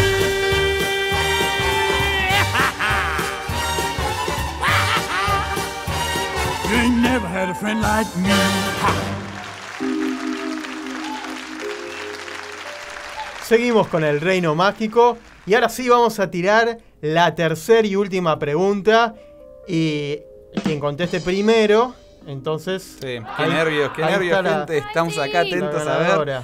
Pero recuerden que vamos a estar anunciando al final la ganadora, ¿sí? O ganador. Acá por ahora son chicas las que nos mandaron. Sí, sí, te- sería. Hay tres chicas. Tres chicas. Girl Así- Power. Y hay una que creo que se confundió. Sí, Pero- por- No. ta- le tiramos ahí por si quiere llegar a fijarse bien. Pero, pero eh, bueno, vamos entonces, ya que venimos con el genio, ¿no? De haber escuchado este gran tema de él. Sí. La tercera pregunta es: ¿qué le pide como tercer deseo a Aladín al genio? Muy bien. ¿Qué le piden? Entonces, que- repetimos una vez más para los que no pudieron escuchar. Dale. ¿Qué le pide Aladín al genio como su tercer deseo? Así que bueno, repitamos también, eh, Gastón, por favor, el teléfono. Sí, sin el 54, eh, 911 5990 9078. Muy bien. Ahí alguien está escribiendo. Vamos a ver. Oye, hay otro ahí. Están ahí. Eh. Ah, Están gente. cabeza a cabeza. hay, otro- cabeza. hay hay uno que ya llegó. Hay otro. Vamos a ver. Bueno, después los vamos a revisar. Ahora les voy a contar un poquito de teatro. Así que. Uh, lo La parte, ahí con el que, la suspenso. parte que no le gusta a claro. Eh, recuerden escuchar Sonidos de Broadway, seguirme Sí. en mi Facebook, Sonidos de Broadway, si les gusta el musical. Aladdin fue el noveno estreno en Broadway de la división teatral de, de Disney. Recordemos Beauty and the Beast, La Bella y la Bestia en el 94. Luego El Rey León, que continúa con muchísimo éxito. Aida, Mary Poppins, Tarzán, La Sirenita, Newsies. Aladdin fue el musical que reemplazó a otro gran éxito de taquilla en Broadway en el New Amsterdam Theatre, Mary Poppins. Eh, eh, una primera versión del musical se pudo ver en la Quinta Avenida de Seattle del 7 al 31 de julio del año 2011, protagonizada por Adam Jacobs como Aladdin, Connie Reed Jasmine y James Monroe Eagleheart como el genio, que ellos mismos luego protagoniz- protagonizarían el musical en Toronto y en Broadway. Aladdin llegó a Broadway en febrero del 2014, tras una breve temporada en Toronto, Canadá, y realmente fue un éxito enseguida este, este musical, eh, dirigido por Casey Nicolo, y muchas de las canciones de la banda sonora original fueron adaptadas para lograr un mejor resultado en el teatro. Realmente quien se lleva todo es el genio. Sí. Es un negro que en aquel momento fue James Monroe Sí. y que también fue muy difícil luego reemplazarlo, Sí. pero se come la Sí, obra. Yo lo pude ver, tuve la suerte de verlo a él. En una, fue justamente en un momento que estaban haciendo pruebas de la obra, porque suelen hacer eso, ¿no? Sí, sí, las previas son antes del estreno, un mes antes se empiezan a hacer pruebas, que es casi como ver la función, Sí. pero puede llegar a pasar algo o pueden llegar a corregir algo. Claro, y no, Claro. y la verdad que se carga sobre sus hombros, la obra es increíble. Cada vez que aparece él, todos aplauden, es una cosa de loco. Sí, incluso tiene un medley donde canta las canciones de la sirenita, Sí. de- con el público, los hace jugar. Veníamos escuchándolo en el auto con Meli, camino acá. Sí. Y, y bueno, por supuesto están todas las canciones, más canciones nuevas que escribió Tim Rice. Y después eh, hubo un nuevo letrista que se incorporó, que justamente hoy lo agregué al Facebook. Mirá. Se llama Chad, ahora eh, no sé si lo tengo escrito por acá, pero bueno, eh, Chad es el letrista. Que, se incorporó a, a esta versión de Aladdin y Alan Menken hizo canciones nuevas. Hay grandes efectos especiales, vos la viste, la alfombra mágica cuando Sí. vuelan. Fue toda una revolución porque ellos lo que querían es que no se notara que hubiese algo sosteniendo esa, la, la- la alfombra, ni los hilos, ni nada. Y la verdad que al día de hoy yo digo, ¿cómo lo lograron? Claro, Magia. porque generalmente en los teatros se ven los hilos de los Sí. arneses, Sí. es inevitable, pero Sí. ellos lograron hacer esa magia. Sí. Wow. Las entradas para quienes vayan a, a Nueva York están entre 60, un promedio de 60 dólares. Hay muchas promociones eh, Sí. por internet, pero si no, las primeras filas, las VIP, están casi 200 dólares. Sí, sí. Em, realmente es un, un musical imperdible. Se puede ver esta obra en Hamburgo, Alemania, igual que en Broadway, en Nueva York, en Japón. En Londres tiene fecha de despedida el 31 de agosto del 2019 porque vuelve Mary Poppins. Sí. Uy, mirá, justo nosotros yo quería ir a verla con Meli, pero mejor, mejor porque Mary Poppins es una de mis películas favoritas y no pude ver el musical de Mary Así que van a ver el musical de Mary Poppins. Y, y hubo una canción muy linda que escribió Howard Ashman, que es Proud of Your Boy, que hablábamos esto del cuento de la madre, que Sí. la relación de la madre con Aladina. Sí. Sí. Y esto se ve en el musical. Sí, sí, sí, sí. Y creo que también tiene algo de autobiográfico de, de Howard Ashman con, con su madre. Sí. Sí. Esta cosa de que Aladdin, eh, más allá de que es rebelde, eh, quiere hacer algo y quiere estar, quiere que sus padres estén orgullosos. Su madre, Sí. claro, Su en madre. este caso, sí. La verdad que es el momento que te caen las lágrimas. Así que vamos a escuchar eh, Proud of Your Boy. Gonna become somebody. I don't know how exactly, but I am. I have to. Somehow. Proud of your boy. I'll make you proud of your boy. Believe me, bad as I've been, Ma, you're in for a pleasant surprise. I've wasted time, I've wasted me. So say I'm slow for my age, a late bloomer. Oh, okay, I agree that I've been one rotten kid. Some sun, some pride, and some joy. But I'll get over these lousing up, messing up, screwing up times. You'll see, Ma, now comes the better part. Someone's gonna make good, cross his stupid heart. Make good and finally make you proud of your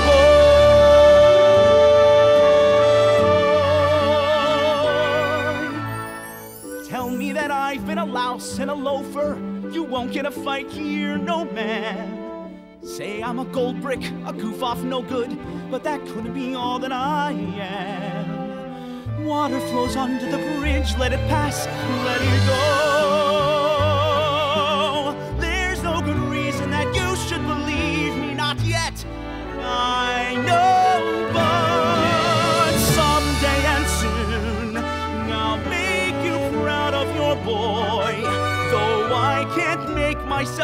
Taller or smarter or handsome or wise, I'll do my best. What else can I do?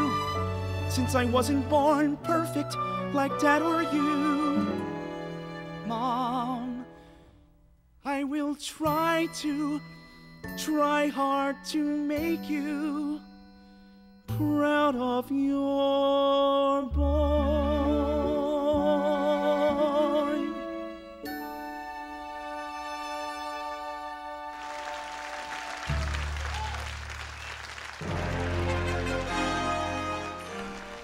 Bueno, todavía no vamos a anunciar a los ganadores, pero ya creo que, que- que los tenemos.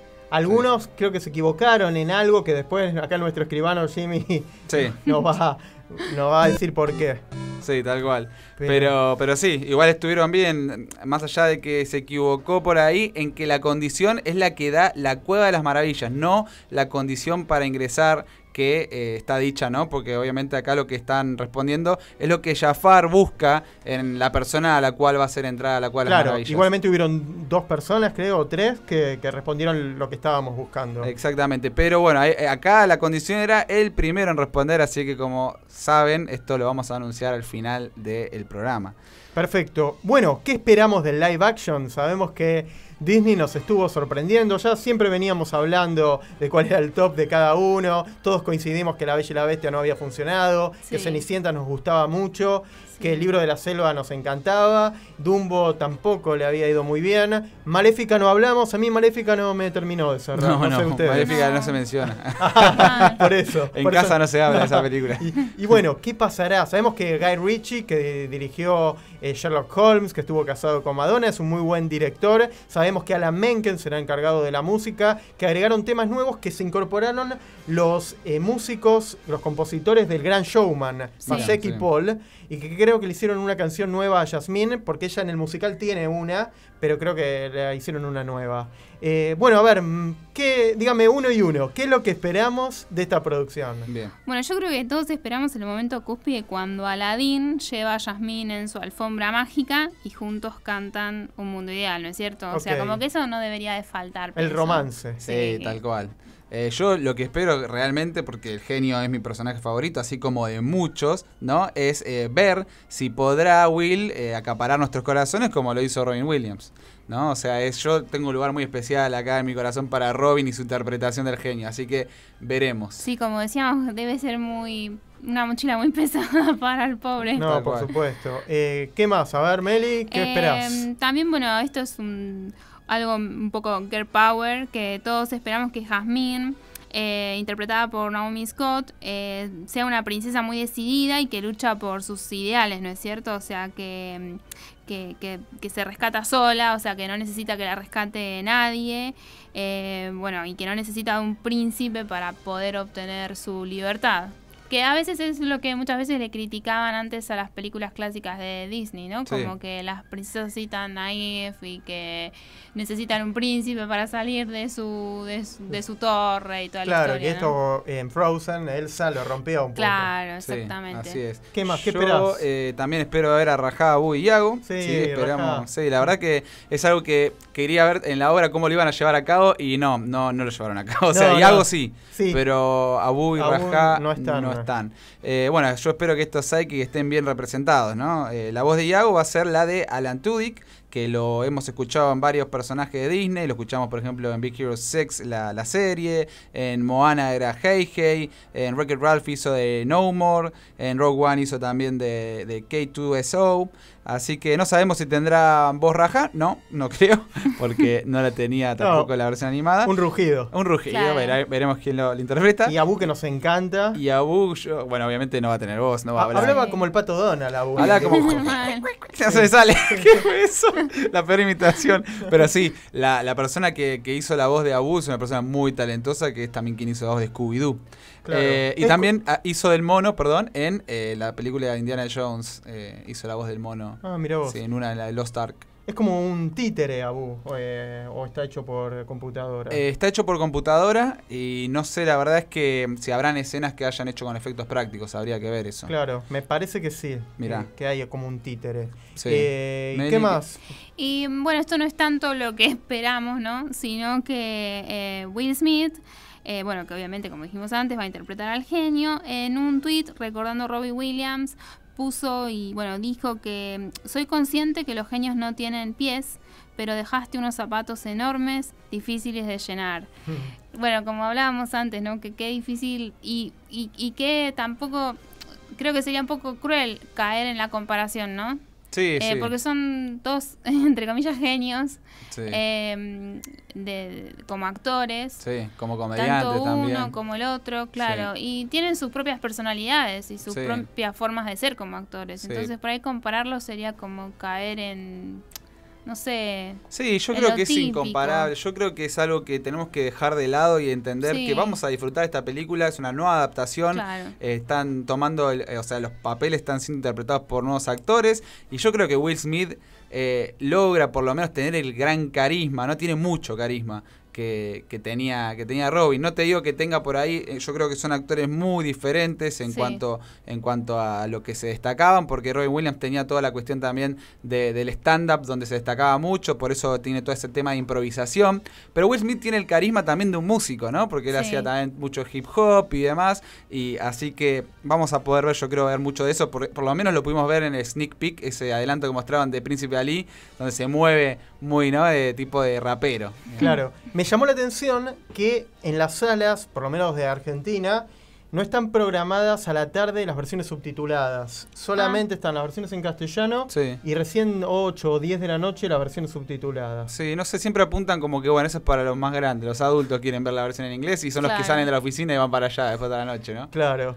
Pero bueno, ustedes saben que siempre les traigo versiones en diferentes idiomas. Sí. Y también tenemos Aladdin a Whole New World en turco. Wow. Antes hablamos de la cultura de Ah. Medio Sí, Oriente tan especial y demás. Bueno, ¿cómo sonará Whole New World en turco? Lo vamos a develar ahora.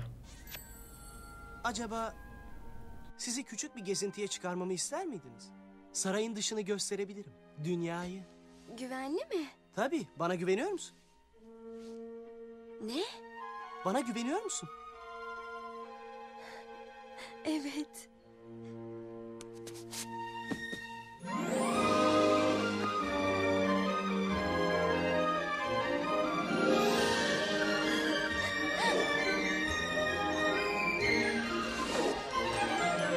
Gel tanı dünyayı. Parlak yeni bir hayat. Söyle prenses en son ne zaman? Sen kendin oldun tut hadi elimden. Uçup gidelim buradan. Uçan halıya binip kaçalım buralardan. Gerçek dünya işte böyle bambaşkadır. Kimse karışamaz bize asla ya da engel olamaz Hiç bilmediğim müthiş bir yer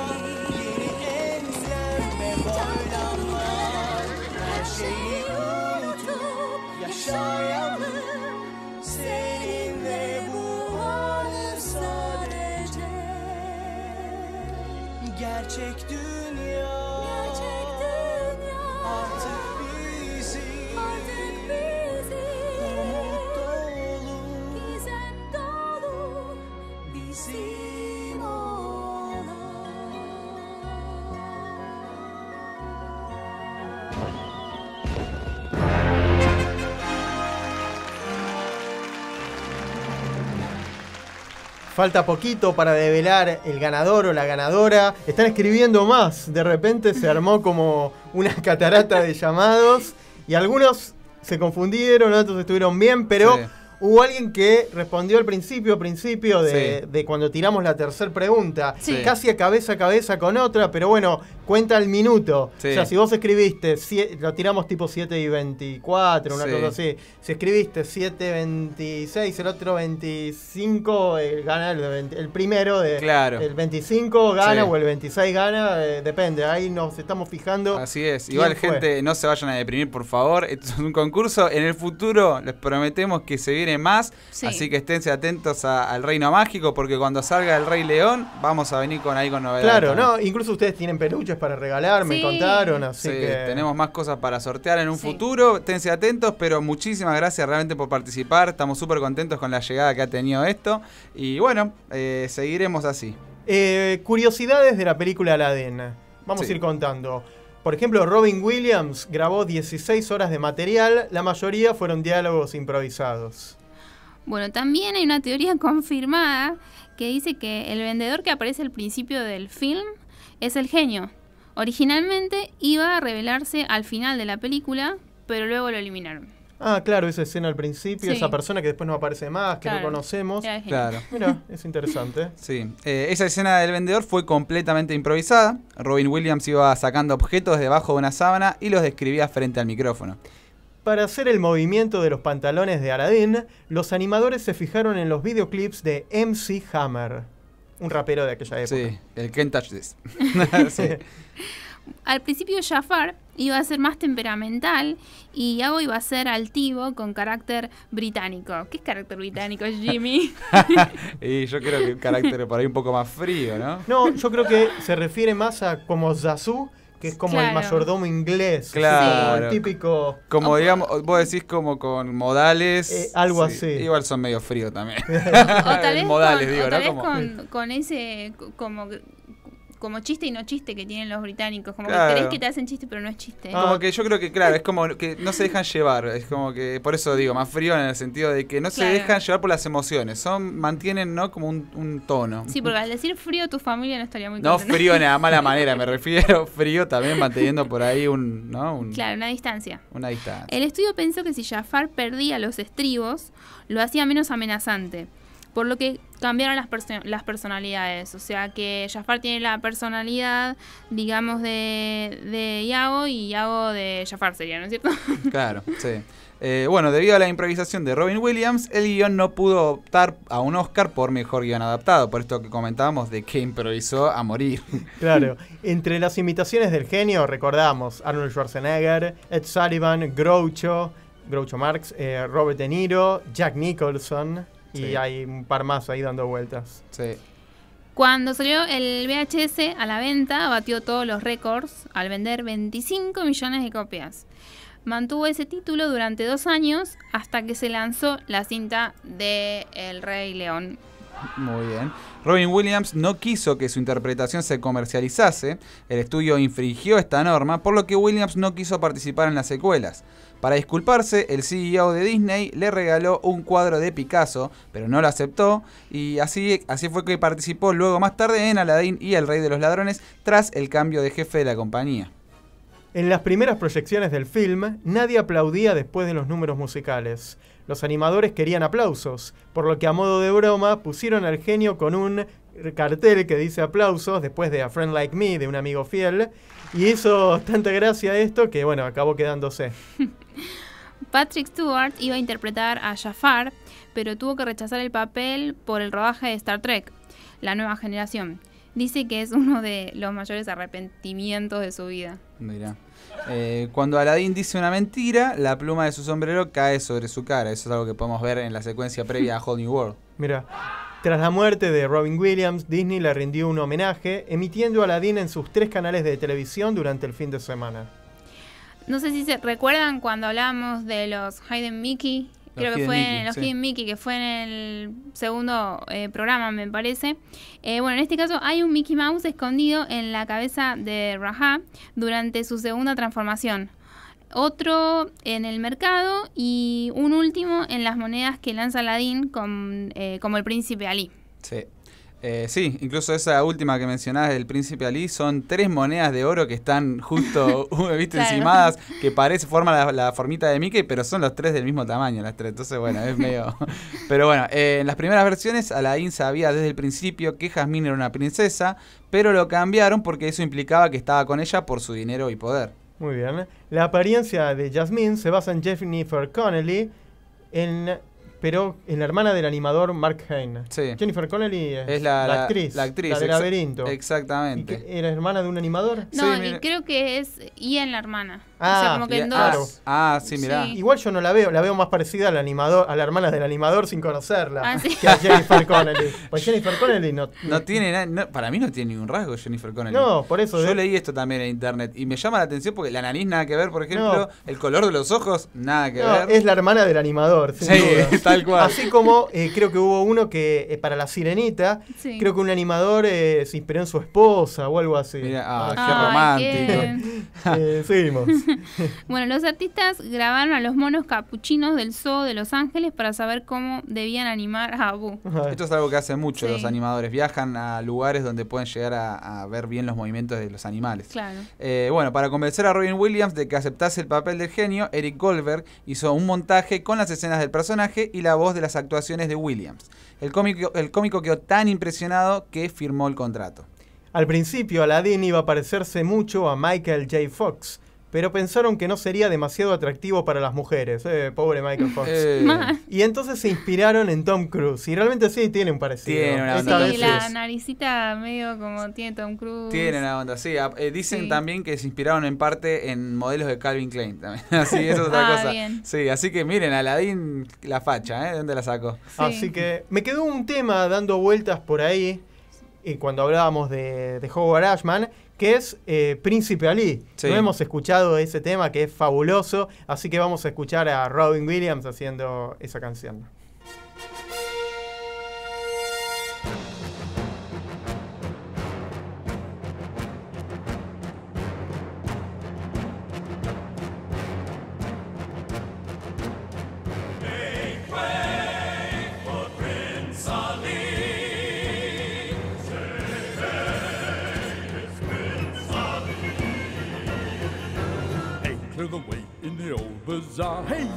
Let us through. It's a bright new star. Oh, come be the first on your block to meet his eye.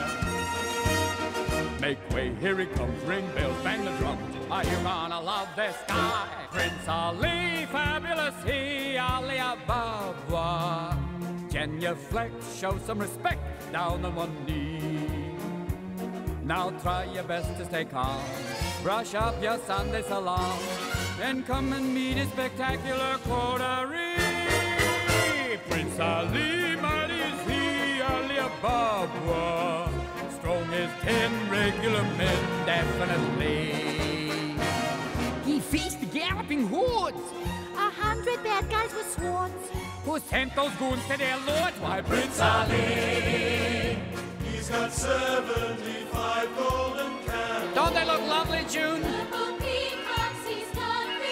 Fabulous, Harry. I love the feathers. When it comes to exotic type mammals, Has he got a zoo? I'm telling you, it's a world-class menagerie. Prince Ali, handsome as he, Ali Ababa. That physique, how can I speak? Weak at the knee. Well, get on out in that square. Adjust your veil and prepare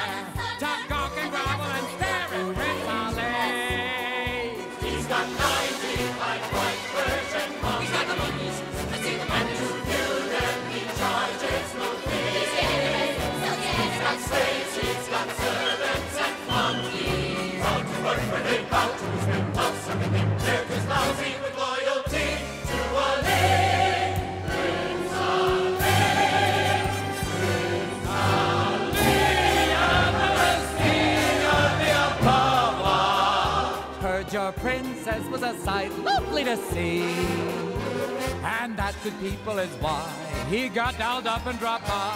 With 60 elephants, llamas galore, with bears and lions abreast and in more, with his 40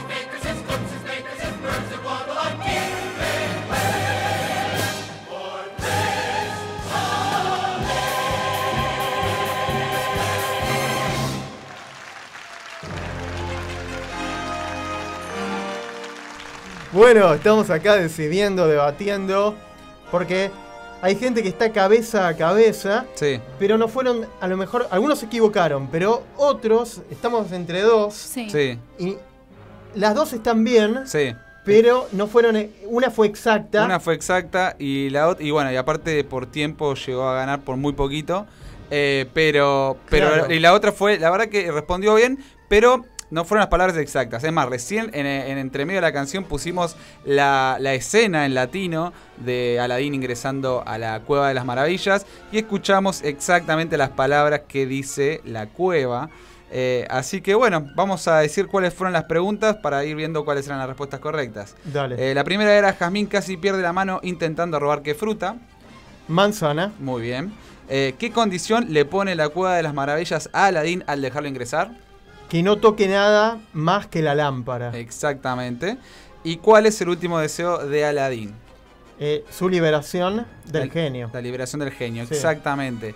Así que esas eran las tres respuestas correctas. La que respondió la- las preguntas exactamente como debía ser Sí, sí. y eh, a tiempo. Sí, sí, exactamente, y con una diferencia de tiempo, pero es- realmente puso esto y que no toque nada más que la lámpara. Sí, Sí, sos vos que estás escuchando sí. y que puso su liberación del genio. Muy bien. ¿Quién Es. fue? Es. ¡Ah! ¡Qué nervios! Redoble de tambores. Gaia de Belgrano. Muy bien, Gaia. ¡Felicitaciones! Felicitaciones, Gaia de Belgrano. Te llevaste las entradas para ir a ver a Aladín. Eh, la otra persona que estuvo muy cerquita fue. La otra persona fue. Joana Galván de Merlo. Muy cerquita. Ahí, pero ahí nomás. eh, no fueron tal vez la- las palabras exactas. Sí. Porque ella puso no tocar nada de valor. Nada de valor. Y nosotros escuchamos la. la- eh, si querés, podés ver ahí la escena en YouTube que dice: No toques nada excepto la lámpara. Claro, entonces parece diferencia y unas diferencias de, De, de tiempo, segundos. muy- de segundos. estaba, estabas ahí, ahí está escribiendo. Estaba, estaba, estabas Casi, ahí. Pero bueno, la, la ganadora entonces es eh, Gaia de, Sí. de Belgrano. ¿Cómo tiene que hacer? Igual ahora escribinos, pero. Gaia, comunicate con nosotros al Instagram de orejas.viajeras que te vamos a estar diciendo, eh, pasando el código de reserva para poder retirar las entradas en el Village Recoleta. Ahora, gente, eh, otra cosa que queremos decirles es que no solamente los sorteos se hacen en la radio, también nos pueden eh, seguir. Suscríbanse por favor al canal Orejas Viajeras, donde solemos también hacer vivos con sorteos, como por ejemplo hemos hecho hace poco un sorteo por un peluche de Baymax. Así que esténse atentos que en un futuro vamos a estar haciendo más sorteos. Igual acá también en la radio. Vamos Obviamente. a seguir sorteando. Sí, sí, pues, pues acá Suana me, me decía que quería llevar a su nena y que le ganaron los nervios en el apuro. Ah, no. Ahí tastabillaste. Pero seguramente seguí intentando y vas a poder llevarla al Rey León. El Rey o- León, Sí. exactamente. O, o ganarte algún peluche o, algo. Quédate Sigan, intentando, sí, no te preocupes. Estuviste Sí. súper bien, la verdad es que estábamos ahí hasta nosotros nerviosos con, con ustedes dos que iban respondiendo a cabeza a cabeza. Y después otras personas que respondieron una o dos y no respondieron la tercera. eh, pero bueno, la verdad que hubo mucha participación, estamos Sí. súper contentos con, con todo, con todo cómo ha llegado este, este concurso. Seguro, acá Gaia nos dice, me copó la radio, muchas gracias posta, muchas gracias. Gracias. No, por favor. seguí, escucha- seguí escuchándonos. Por Sí, favor, sí. Estamos todos los lunes, ya saben, de 18 a 20 horas. Y siempre con Disney, ¿no? Y Universal también, donde hablamos sobre los parques, películas. Hacemos eh, programas especiales como es este de Aladdin. En el pasado hicimos de Star Wars. Y seguramente cuando estemos cerca del estreno del Rey León, vayamos a hacer un Sí, especial sí, por sobre eso le digo, mira, Maximiliano que escribió, muchas gracias. Eh, que sigan escuchando. Sí, que aparte sigan- recuerden que este año tenemos un montón de películas todavía de Sí, Disney. sí, Toy Story, Toy Alejandra, Story, Alejandra de Belgrano, Maléfica en octubre. Mauricio de Villa Crespo, Muy bien. eh, Román de Abasto. Ahí está. Bueno, hay un montón. Hay mucha Mu- gente. mucho más de, de lo que esperábamos. Sí, la verdad que sí. Demetrio también que escribió. Así que. Qué bueno, genio Demetrio. Sí. Y bueno, a ver qué, qué dice acá. Ah, no, bueno, se ríen, nos saludan. Bueno, ya casi que nos- se nos está yendo el programa. Sí, Sí. pasó Vamos muy a- rápido. Se pasa muy rápido el programa. Sí, la Teníamos pasamos- que hacerlo más largo. Eh, vamos a ir con unas frases y después ya tiramos la, la cortina final. A ver, eh, frases de Aladín para despedirnos. Bueno, Sí. Aladín dice, debo dejar de pretender algo que no soy, ¿no? Es una, una frase muy importante, es llena de valores, como que nos quiere decir que tenemos que conocernos más a nosotros mismos y aceptarnos como somos, reconocer lo que nos hace especiales y saber y aceptar nuestras limitaciones, querernos tal y como somos. Eh, ¿Hay otra frase más por ahí? Esta frase a mí me da mucha gracia. Es, eh, la dice el genio convertido en avispa. y él dice, como dicen en mi colmena, la mentira no es buena. Nos quiere decir el genio que siempre la sinceridad es, nuestra mejor opción y que si mentimos podemos llegar a lastimar a los demás. Ahora sí, nos despedimos entonces con la frase del genio que dice, pues que venga la magia. Sí, Así que bueno, muchísimas gracias por escucharnos, gracias Oconi. Muchas Nos gracias, vemos gente. el próximo lunes. Gracias. Meli, Sí, Jimmy. gracias. gracias Gastón. Nos Mucha vemos. magia en sus vidas. Chao, chao. Chao. Adiós.